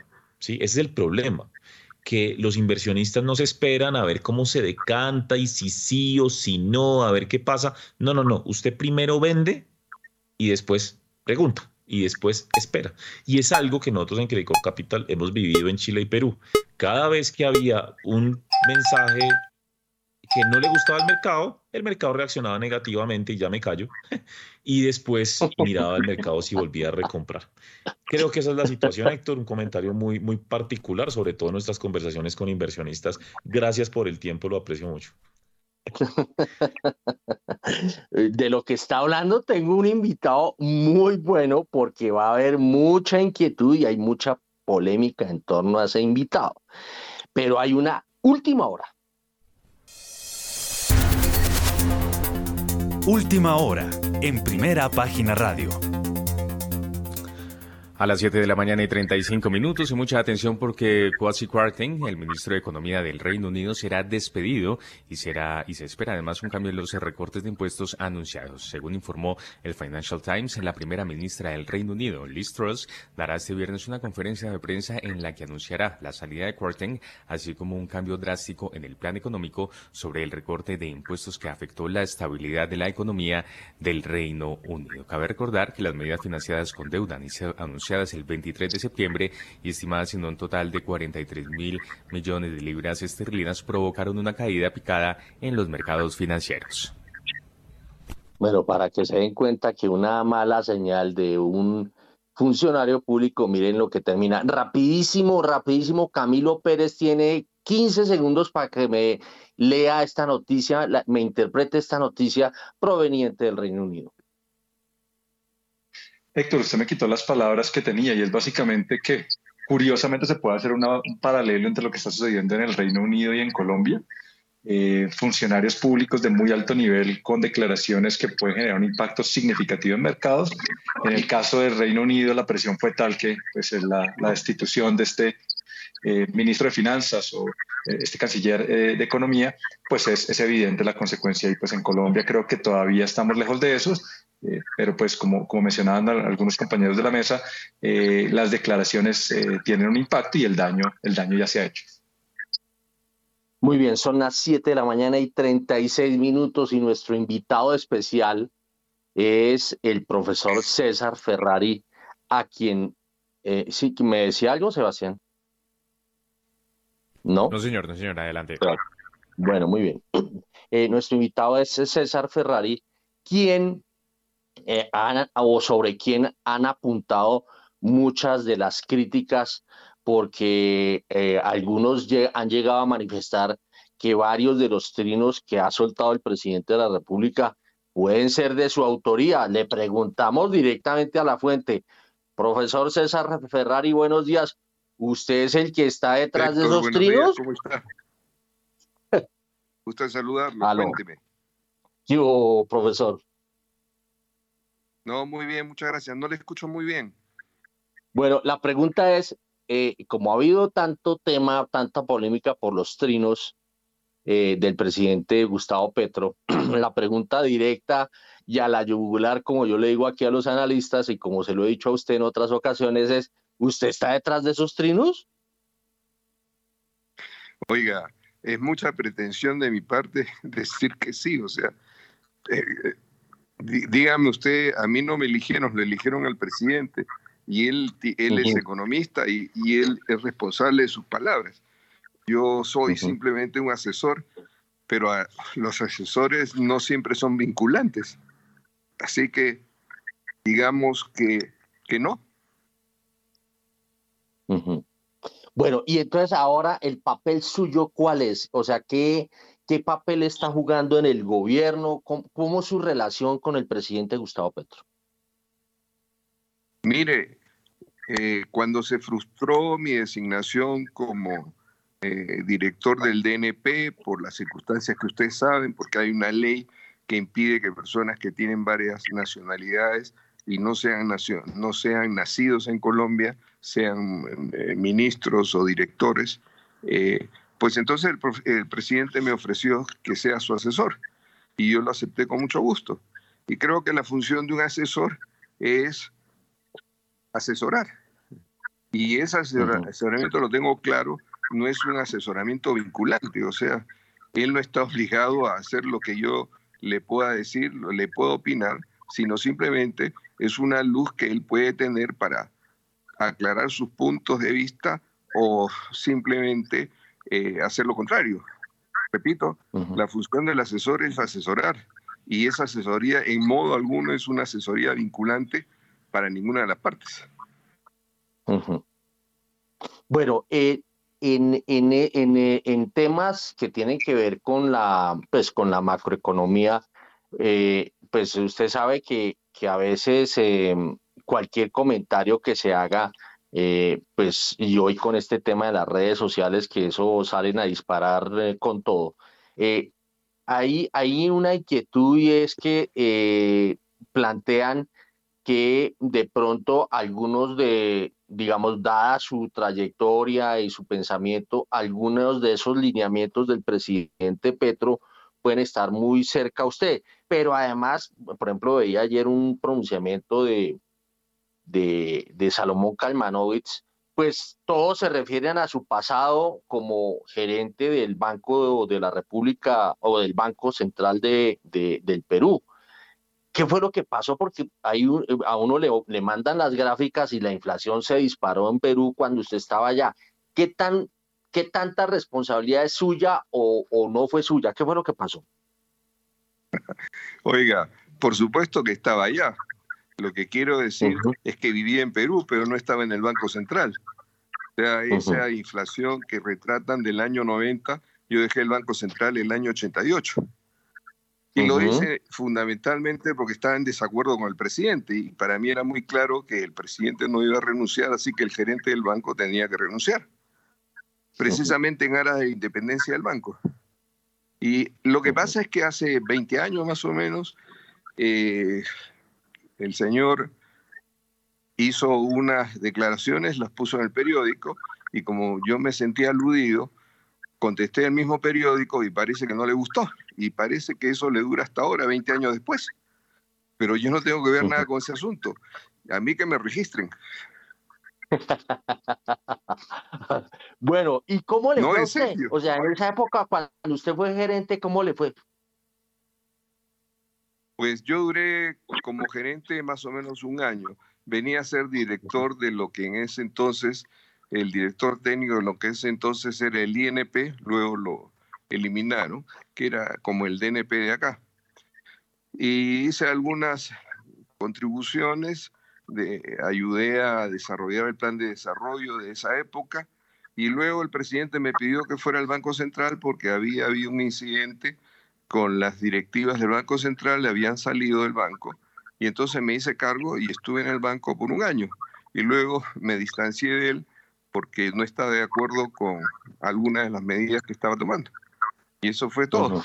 Y no tengo que ver nada con esa inflación, ni la causé, ni soy responsable, ni nada por el estilo, y, a mí que me registren. Y, que vean la fecha nada más, punto. Óigame, y hoy la inflación que se está viviendo en Colombia y en el mundo, y pues obviamente el presidente de la República cuestionó un poco al Banco de la República. ¿Cómo, ¿Cómo, ve esa institucionalidad y ese fenómeno de la inflación ¿Cómo, cómo, cómo ve eh, eh, la forma como se está abordando? Y pues eh, obviamente que si es un fenómeno mundial, pues cómo tratar semejante problema que viene de afuera, ¿no? Déjeme decirle varias cosas al respecto, porque creo que son importantes. Mire, en Colombia se habla muchísimo de la política fiscal. Todo el mundo opina, todo el mundo da su parecer, todo el mundo aprueba o se queja sobre la política fiscal. Pero pareciera que no quisieran que se hablara sobre la política monetaria. Y resulta que tanto la política monetaria como la fiscal y también la política de regulación son como los pilares de la política económica y acaban siendo los responsables de lo que pasa con la economía del país, dadas las circunstancias que ocurren alrededor, como pueden ser las circunstancias internacionales. Entonces, la primera observación, oye, ¿por qué no se puede opinar sobre política monetaria? ¿Por qué simplemente siempre se considera que eso es un tabú? Aquí nadie más opina sobre política monetaria, excepto la gente que está a cargo de la política monetaria. Esa es una primera observación. Yo creo que en cualquier democracia las políticas pueden, pueden cuestionarse, pueden eh, opinarse, pueden contestarse, en fin, cosas de ese tipo. En segundo lugar, esta es una inflación que está ocurriendo en todo el mundo y su raíz tiene que ver con la invasión de Rusia a Ucrania. Una invasión sin duda para muchos cuestionable, entre los cuales me incluyo. El problema es que eso generó un desabastecimiento mundial de alimentos, por un lado, y un de, abastecimiento de productos energéticos, ciertamente. Y claro, esa menor oferta generó ante una, una demanda que se mantenía más o menos al mismo nivel, pues un aumento de precios. Y los precios subieron a nivel internacional eh, como han venido subiendo. ¿eh? Ya han comenzado a salir las, las exportaciones de alimentos de Ucrania, pero aún no son suficientes y por lo tanto, ante una mayor demanda, pues los precios están subiendo. Y eso se están trasladando a los precios domésticos. Y acá hay una primera aclaración que es necesario poner y que lo he repetido muchas veces y no lo digo ahora, lo, lo, he mencionado muchas veces. Nosotros somos tomadores de precios porque vivimos en economías pequeñas. No se puede decir lo mismo de Estados Unidos, por ejemplo. Estados Unidos es un formador de precios porque su economía es muy grande y tiene mucho impacto a nivel internacional. Entonces, un tomador de precios, los precios domésticos, sobre todo de los transables, están formados por el precio internacional que lo tienen de referencia y ese, ese precio internacional está afectado por la tasa de cambio, los impuestos arancelarios o si se trata de exportaciones, los subsidios si los hubiera, los costos financieros y los costos de oportunidad que a su vez están referidos a los costos financieros pasivos. Mejor dicho, cada vez que cambia el precio internacional, cambia el precio doméstico. Cada vez que cambia la tasa de cambio, cambia el precio doméstico. Cada vez que cambia la tasa de interés o sube la tasa de interés, suben los precios domésticos. En los no transables, que son aquellos eh, bienes o servicios que no están sujetos a exportaciones o importaciones, los precios básicamente se definen por costos, que no suceden en los transables. Y si se definen por costos, tiene que ver con los salarios, tiene que ver con los costos del capital, tiene que ver con los costos de los insumos y tiene que ver con los costos financieros. Y entonces en las empresas, cada vez que suben, por ejemplo, la tasa de interés, también suben los costos y por los costos totales, los costos financieros, los costos totales y los precios domésticos de los no transables. Entonces, en resumen, cada vez que suben la tasa de interés, suben transables mucho más que los no transables y al final tenemos una situación de esa naturaleza. Por eso yo he dicho muchas veces que cada vez que sube la tasa de interés, pues tienen que subir los precios domésticos. Y eso es lo que observamos y venimos observando desde hace tiempo. Ese es un punto que tiene que tenerse en cuenta cuando se hace política monetaria. Ahora, ¿cómo se combate una inflación de esta naturaleza? Pues uno diría, bajando la tasa de interés, sí, pero es que no, se puede bajar la tasa de interés desde, a partir de cierto límite. De hecho, en los Estados Unidos la tasa de interés se bajó a 0% tratando de recuperar la economía después de la gran recesión mundial de 2008-2009. Pero tal vez eh, otro mecanismo para bajar los precios tiene que ver con los aranceles. Entonces, en Colombia se ha estado aplicando ese instrumento se han bajado los aranceles para tratar de reducir la inflación. Pero esos aranceles tampoco afectan mucho a los alimentos porque la mayor parte de los alimentos tienen muy pocos o no tienen aranceles. Entonces por ahí tampoco va la solución. Mire, pareciera que es casi o es muy difícil combatir esta situación, pero cada vez que sube la tasa de interés tiene otro efecto. Cuando tú subes la tasa de interés, eh, los créditos se reducen y al reducirse los créditos se reduce el ingreso disponible, al reducirse el ingreso disponible se reduce las demandas y entonces uno diría, caramba, pero al reducir la demanda no, no debería bajar el precio. No en los transables, porque resulta que el precio se define de otra manera. Más bien, se puede deducir que cada vez que reduce la demanda, la demanda pues tendría que reducirse las importaciones y en el caso de los no transables, reducirse el nivel de producción. Entonces, generalmente en nuestros países que somos tomadores de precios, una, una situación de ese tipo lo que produce o conduce a una recesión. Y eso es lo peligroso y eso es uno de los problemas que podemos tener. ¿Y por qué es tan importante este asunto? Porque no podemos perder de vista que el 39% de la población vive en un nivel de pobreza y el 31% vive en un nivel de vulnerabilidad. Eso no lo digo yo, eso lo dice el, eso lo dice el DANE y esas son cifras del 2021. Estamos hablando del 70% de la población, 35 millones de personas. Entonces una recesión genera una insatisfacción y genera una imposibilidad de resolver esta situación de la cual estamos partiendo. Y bueno, y, entonces usted cómo soluciona eso? ¿Qué cosa soluciona? ¿La recesión? Pues, o, que, la inflación? lleguemos a una recesión eh, eh, para tratar de controlar la inflación porque de todas maneras hay que enfriar la economía.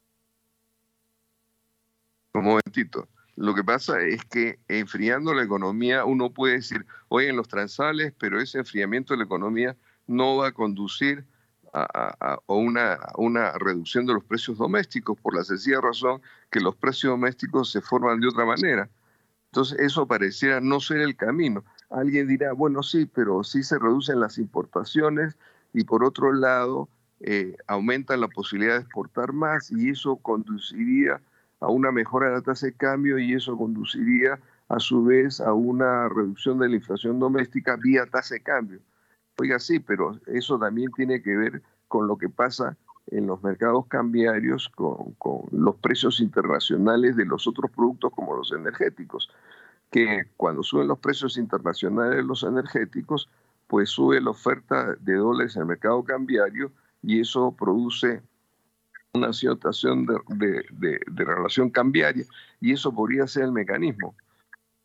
Pero eso tendría que ver con los precios internacionales también en los energéticos y resulta que los precios de los energéticos ya no están subiendo, sino más bien están bajando. Fíjese, esta situación es muy compleja, no es fácil de resolver. Ese es el punto fundamental. Y en todo caso hay muchas variables en juego como para tener una idea clara de qué cosa es lo que se debe hacer.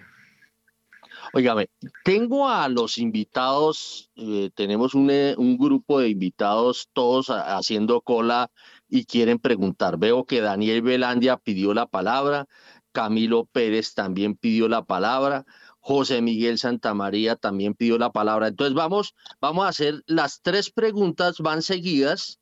Daniel Velandia, Camilo Pérez y José Miguel Santamaría en ese orden. Y enseguida le damos la palabra al profesor César Ferrari. A ver, Daniel Velandia. Profesor Ferrari, eh, muy buenos días, un placer saludarlo. No, básicamente yo tenía una pregunta, puede ser un poco larga la respuesta, pero lo más Hola, posible. un placer. Em, no, simplemente como hay, pues hay tanto nerviosismo con el tema de la inflación y demás, y, y bueno, eh, inquietudes de lo que se viene adelante para Colombia, para pues muchos países de la región.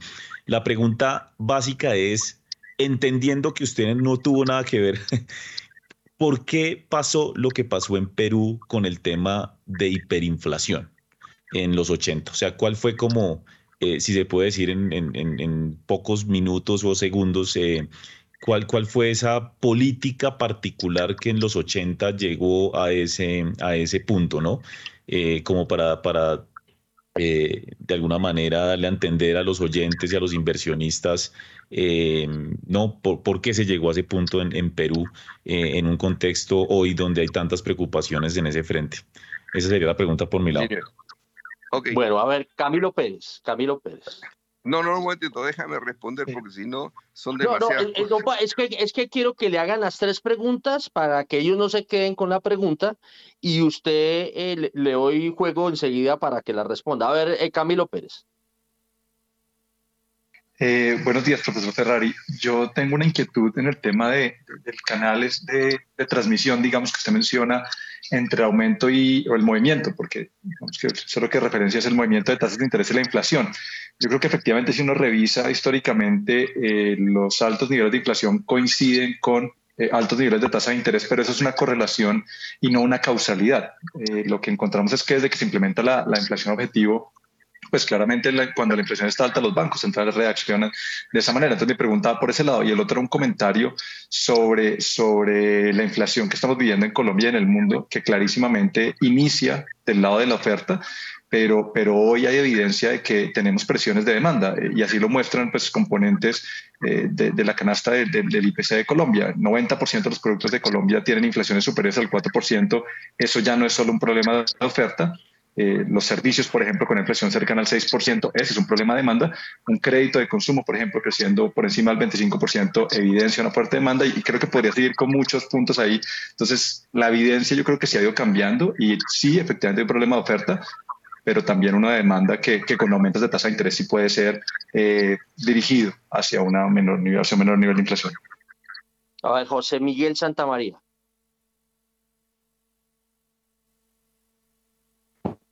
Muy buenas días a todos.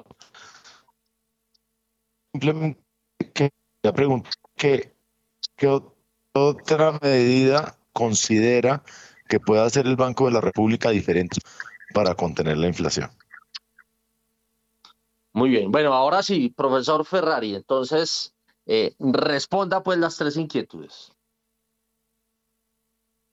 Oye, son un poco más que tres inquietudes, pero a ver, vamos tratando de responder lo que, lo que pueda responder. le, tocó hacer resumen. Primero de Perú. ¿Cómo? Le, le tocó hacer Hablemos primero de Perú, ya, que se fue. Le, ¿Aló? ¿Aló? Sí, sí, le estamos escuchando. Ah, ok. Mire, hablemos de Perú, ya que esa fue la primera inquietud de Daniel. El año 85 eh, fue elegido el presidente García.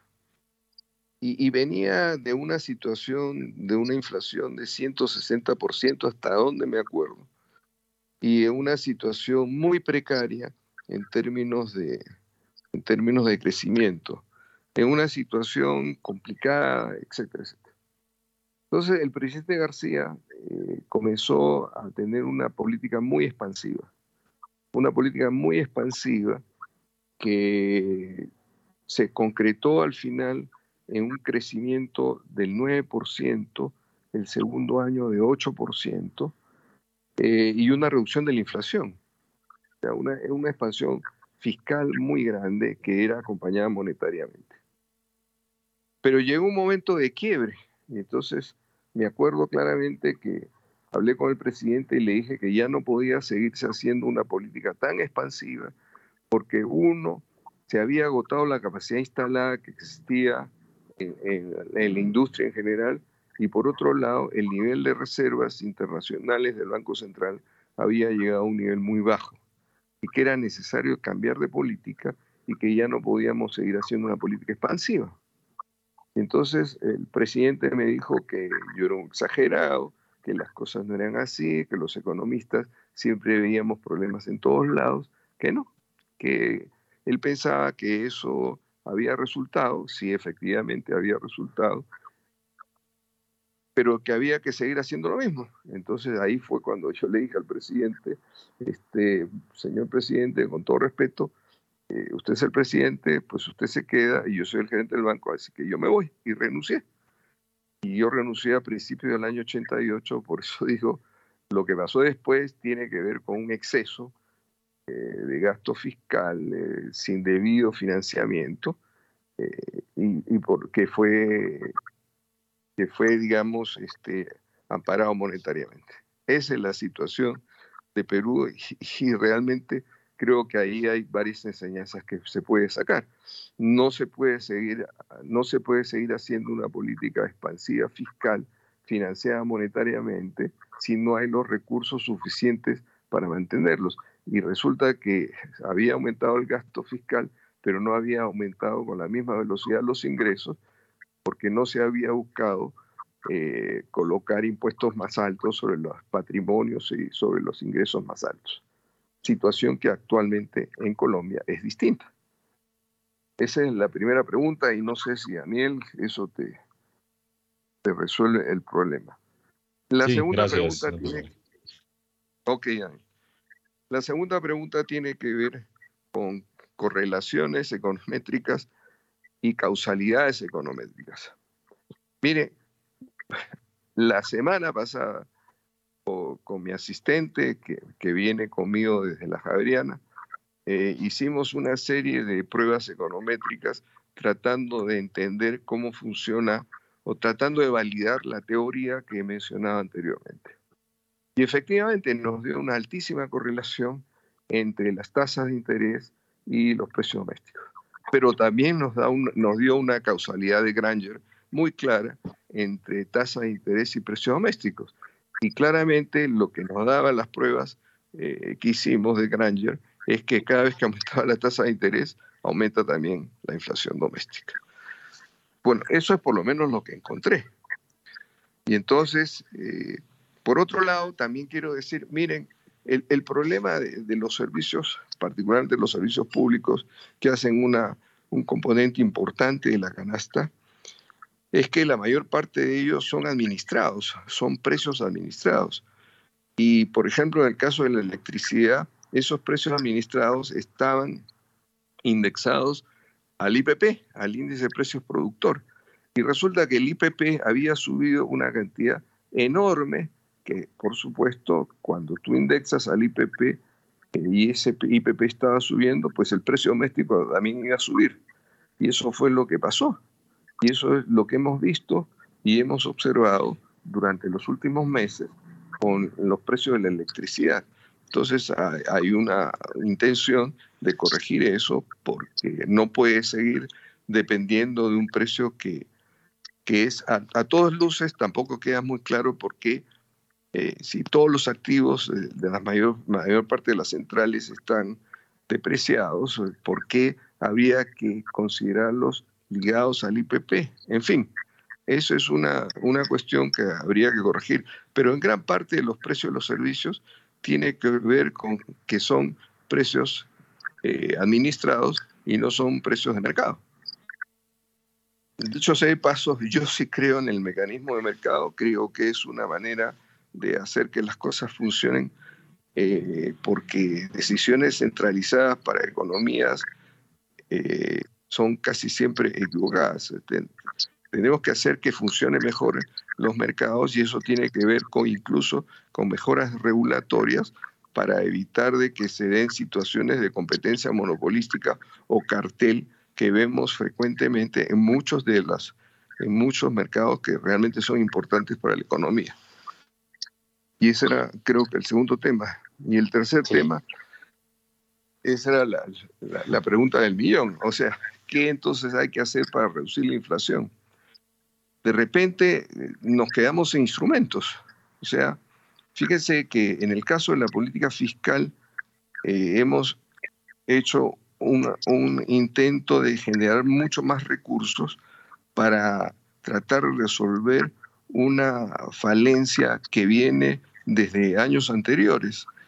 Y, hay muchas cosas, tenían que ver, por ejemplo, con los precios de los combustibles y de alguna manera han comenzado a aumentarse los precios de los combustibles 200 pesos mensuales pero en general tenemos un, déficit muy grande porque ese déficit tiene que ver con algún momento cuando se produjo la pandemia, pues entonces se cayeron los ingresos fiscales y por otro lado, para tratar de resolver el problema de, las personas de menores ingresos muy precarios, pues aumentaron los subsidios y eso sin duda significa aumento de gastos y reducción de ingresos. Ahora más bien la reforma tributaria está tratando de resolver ese problema. No se ha conseguido todo lo que se hubiera pedido por razones, y las razones son fundamentalmente políticas, pero en fin, ahí vamos avanzando algo y creo que estamos de alguna manera resolviendo mejor la situación de lo que podía ser. Es muy difícil resolver todos estos asuntos que vienen además de larga data, porque uno se pregunta cómo es posible que hayamos llegado a una situación, según estadísticas del DANE, de un 70% de la población en pobreza y, y, vulnerabilidad. Y por otro lado, que tengamos una economía que ocupa el puesto quinceavo con la peor distribución de ingresos en el mundo sobre 174 países. Esa es una situación que tiene que corregirse y para eso son los cambios. Y yo creo que los cambios tienen que darse porque ni la estructura productiva del país está resolviendo el problema del empleo del país, ni la estructura de consumo está resolviendo una generación de ahorro suficiente para hacer inversiones grandes, que es lo que el país necesita para crecer. Oiga, si no crecemos fuertemente, porque no hacemos ahorro inversiones a tasas altas, no podemos resolver los problemas fundamentales ni tampoco podemos cambiar la estructura productiva porque resulta que los sectores líderes de esa estructura productiva no tienen futuro. Y no tienen futuro porque el mundo decidió que ya llegó el tiempo de pasar de los combustibles fósiles a combustibles limpios. Esos son los problemas graves del país. Y claro, ahora es una circunstancia y esa circunstancia es un poco difícil y tal vez muy complicada de resolver, pero en eso estamos. Muy bien, a ver, Camilo Pérez tenía una, una contrapregunta. No, simplemente de pronto precisar que cuando hablé de los servicios me refería a servicios en general y no servicios públicos, porque los servicios públicos, digamos, están categorizados como regulados efectivamente y entiendo perfectamente lo que, lo que menciona el profesor Ferrari. Me refiero a los servicios que se prestan solo en Colombia y que son reflejo efectivamente de la demanda interna y que son los que tienen inflación ya cercana al 6%. Sí, claro, esos servicios son, son los que tienen servicios eh, definidos con precios por costos, porque son no transables. Y entonces cada vez que aumenta la tasa de interés sube el precio de los servicios. Eso lo estamos viendo. Bueno, muy bien, son las 8 de la mañana y 6 minutos. Le damos gracias al profesor Ferrari por, por todas estas explicaciones y haciendo claridad sobre muchos comentarios que se hacen a diario y en una coyuntura que no es nada fácil para el país. Y pues eh, el profesor Ferrari es de la casa y valía la pena haber hablado con él. Nos vamos con la apertura del dólar porque se nos hizo tarde. Apertura del dólar. Bueno, muchas gracias. Gracias, profesor. A esta hora, abren los mercados en Colombia. A las 8 de la mañana y 6 minutos y mucha atención porque el dólar abrió este viernes en 4.555 pesos, baja 19 pesos frente a su cierre de ayer que fue de 4.574 pesos. Reiteramos dato de apertura 4.555 pesos, baja 19 pesos frente a su cierre de ayer. Bueno, esto sigue para abajo. A ver, Camilo Pérez del Banco de Bogotá, eh, eh, díganos cómo ve el futuro del dólar hoy. Bueno, eh, entonces, entonces eh, veo que ya Camilo no está. Daniel Belandia de Credicor Capital. Pues Héctor, eh, yo creo que el futuro del dólar hoy es que abre a la baja, allá abre a la baja, ¿no? Y yo estoy viendo em, en este momento las monedas de la región, sobre todo el real brasilero, con una caída del 0.3%, o sea, el dólar en Brasil cayendo 0.3%. Así que eh, definitivamente podemos ver eh, una caída adicional. Sin embargo, me late que después de la apertura nos vamos a quedar cerca de estos niveles, eh, la verdad. sobre todo mirando un poco el comportamiento de las demás monedas y el dólar en general. está, está depreciándose, pero muy levemente. Entonces puede que nos mantengamos más bien por los lados de la apertura. Ahora, tengo que decir muy positivamente, de, lo que venimos hablando en la última hora, ya los futuros en Estados Unidos están más del 1% arriba, los futuros de las bolsas. Entonces, tendencia bajista, pero después de la apertura probablemente nos quedemos por ahí cerca de esos niveles. Bueno, lo aprovecho. Conclusión después de oír al profesor Ferrari. Pues mire, Héctor, yo creo que de nuevo, todo, todo viene de la, de la comunicación, de los mensajes. Fíjese que uno de los puntos, mi intención un poco con, con la pregunta de Perú, era justamente eh, reconocer, ¿no? Eh, ¿no? no por parte de él, sino en general, que todos entendamos que claramente esas hiperinflaciones y esos problemas estructurales de la economía eh, en los 80 en particular en, muchos países de Latinoamérica, vino por políticas supremamente expansivas sin los correspondientes ingresos para financiarlas, inclusive de alguna manera emisión monetaria. ¿sí? Entonces, eh, el hecho de que él eh, incluso haya renunciado en, en ese escenario, hombre, pues da mucha tranquilidad. Yo sí digo que eh, si usted escucha al ministro Campo, tuve la oportunidad de compartir un panel con el viceministro general, eh, escucha al profesor Ferrari, que es asesor del presidente, pues hombre, todo es consistente con una disciplina fiscal y es el mensaje. Por eso digo lo importante de la comunicación, porque claramente si hay una ruptura de comunicación entre todos estos técnicos, digamos, pueden pensar diferente en algún punto, ¿cierto? Eh, y lo que llamamos los economistas, algún grado de heterodoxia, digamos que ese equipo te puede tener, pero una cosa muy diferente, los mensajes que ha dado el presidente eh, en las últimas semanas y que ya hablamos, ¿no? Eh, pero digamos que lo que dice el profesor Ferrari todo de alguna manera tiende en buena parte a tranquilizar eh, sobre todo en ese tema fiscal, de, los temas más complejos que en algún momento se han discutido como emisión monetaria, gasto fiscal, eh, digamos, eh, significativo. No, yo creo que el mensaje es bueno y, por eso quise plantear un poco el tema de, de lo que pasó en Perú en los 80. A ver, José Miguel Santamaría, su conclusión. Pues Héctor, ¿no? Cuando uno oye al profesor Ferrari, pues queda uno, queda uno con más tranquilidad de la que nos han generado tantos trinos y tantas discusiones y, y, tantas percepciones tan distintas dentro del mismo gobierno, porque yo creo que el principal problema no es tanto ni la política monetaria, ni la política fiscal, porque uno siente que el Banco de la República sigue haciendo lo que tiene que hacer.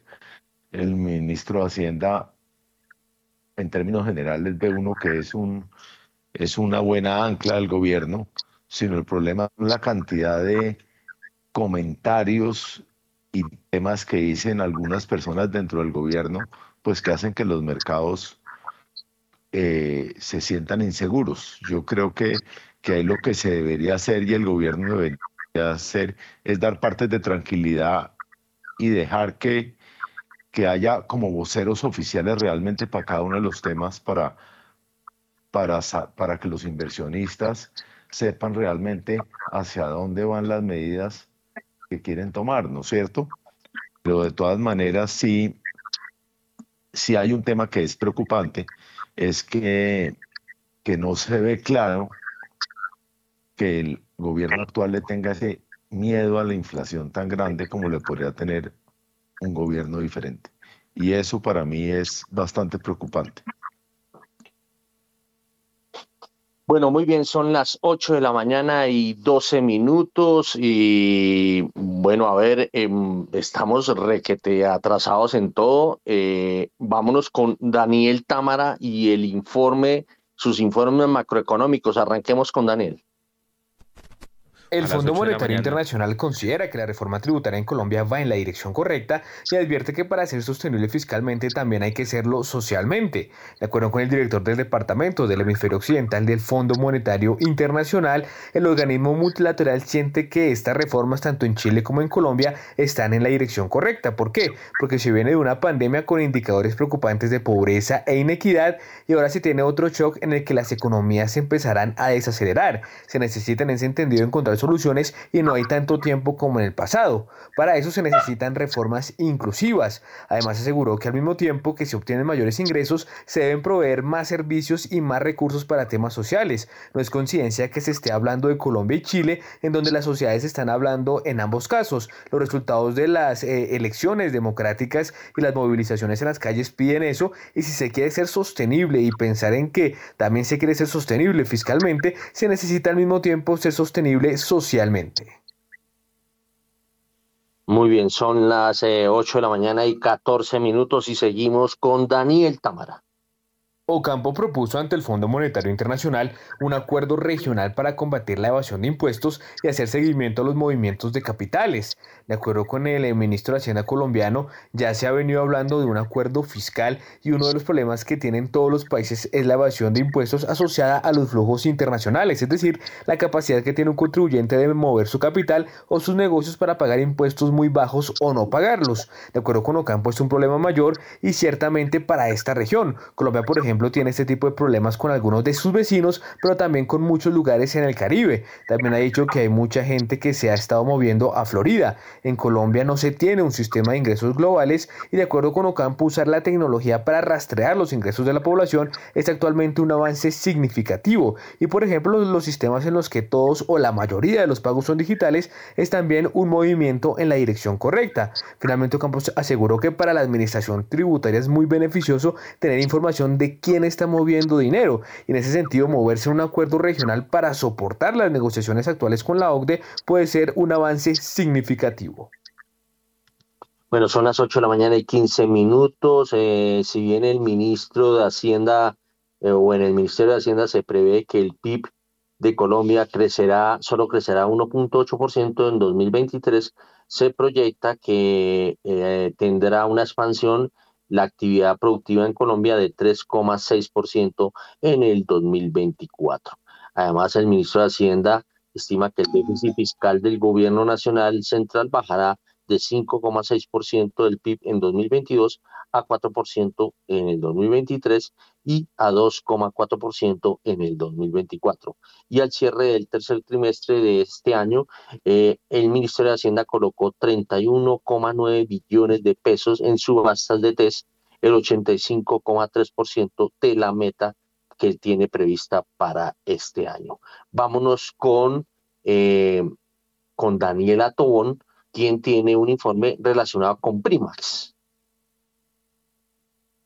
Primas Colombia aumentó su participación en el segmento de combustibles de aviación en más del 80%. La compañía ingresó a esta categoría en 2020 y está cerca de duplicar su participación en solo dos años.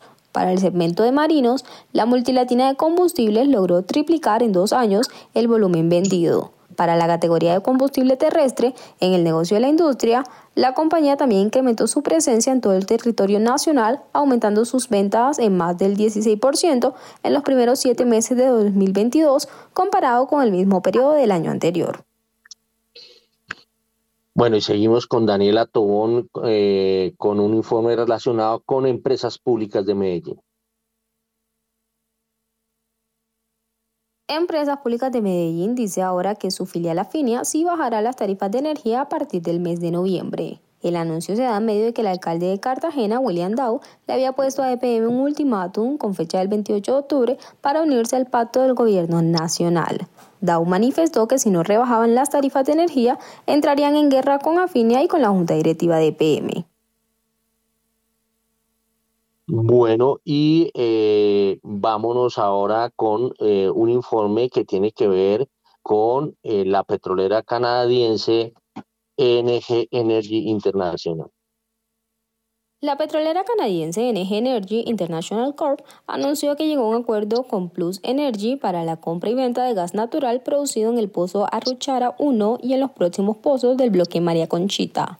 La oferta vinculante es para la adquisición de hasta 8 mil millones de unidades térmicas británicas por día en un acuerdo de compra de volumen firme o el volumen equivalente correspondiente al 80% de la participación en la producción del bloque María Conchita. La fecha de entrega es entre enero de 2023 y febrero de 2026. Bueno, a ver, Juan Sebastián, eh, eh, ¿tiene alguna noticia eh, que no tengamos acá en el radar? Pues por ahora actualización del petróleo, Héctor, que sigue a la baja 1,43%, el de referencia Brent, que llega a 93 dólares con 22 centavos el barril, eh, desciende 1,43%, mientras que el WTI pierde 1,66% hasta ahora, llega a 87 dólares con 63 centavos el barril. Bueno, y el dólar, el, el último registrado, la última operación está en 4.553 pesos con 20 centavos. Sigue usted, Juan Sebastián. Óigame, Héctor, para el cierre hay que decir que y recordar que ayer se jugaba el juego número 2 eh, que correspondiente a la Liga Americana. Los Astros de Houston aumentaron la ventaja 2 por 0 contra los Marineros de Seattle y hay que decir que el juego entre Cleveland, entre los Guardianes de Cleveland y los Yankees de Nueva York, allí en Nueva York no se pudo jugar, Héctor, por condiciones climáticas y se aplazó para hoy y estará jugando sobre el mediodía.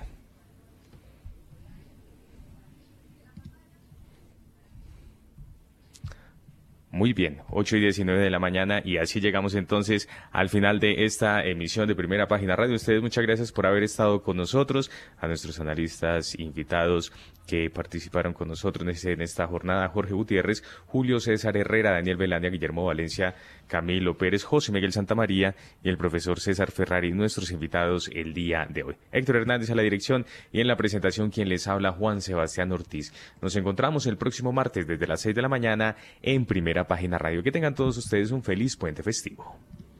Javeriana Estéreo, sin fronteras. En Acciones y Valores, nuestra prioridad es construir la mejor versión de su futuro financiero. Por ello, creamos soluciones para cada uno de sus objetivos. Descubra nuevas formas de ahorrar y simplifique todo desde el celular a través de inversiones digitales desde un peso. Genere rentabilidad y a la vez impacto positivo en el mundo con inversiones responsables. Construya su plan de inversión personalizado con asesoría exclusiva y especializada. Optimice el manejo de recursos de su empresa por medio de soluciones de tesorería. Realice envíos y pagos internacionales seguros de la mano de nuestro aliado Western Union. Es momento de crear metas juntos. Conozca la mejor forma de hacerlo. Contáctenos en www.axivalores.com o al WhatsApp 323-236-5222, vigilado y regulado por la Superintendencia Financiera de Colombia.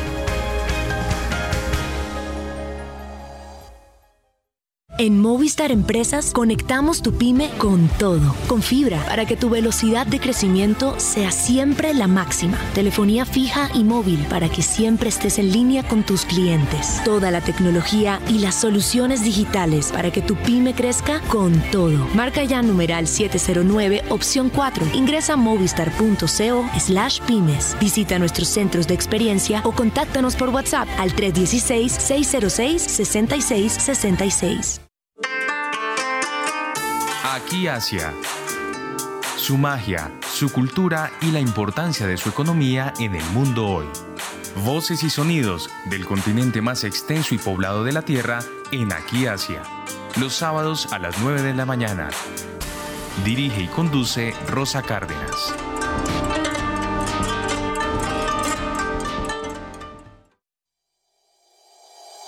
En Acciones y Valores, nuestra prioridad es construir la mejor versión de su futuro financiero. Por ello, creamos soluciones para cada uno de sus objetivos. Descubra nuevas formas de ahorrar y simplifique todo desde el celular a través de inversiones digitales desde un peso. Genere rentabilidad y a la vez impacto positivo en el mundo con inversiones responsables. Construya su plan de inversión personalizado con asesoría exclusiva y especializada Optimice el manejo de recursos de su empresa por medio de soluciones de tesorería. Realice envíos y pagos internacionales seguros de la mano de nuestro aliado Western Union. Es momento de crear metas juntos. Conozca la mejor forma de hacerlo. Contáctenos en www.axivalores.com o al WhatsApp 323-236-5222, vigilado y regulado por la Superintendencia Financiera de Colombia. En Movistar Empresas conectamos tu pyme con todo, con fibra, para que tu velocidad de crecimiento sea siempre la máxima. Telefonía fija y móvil para que siempre estés en línea con tus clientes. Toda la tecnología y las soluciones digitales para que tu pyme crezca con todo. Marca ya numeral 709 opción 4. Ingresa a movistar.co slash pymes. Visita nuestros centros de experiencia o contáctanos por WhatsApp al 316 606 6666.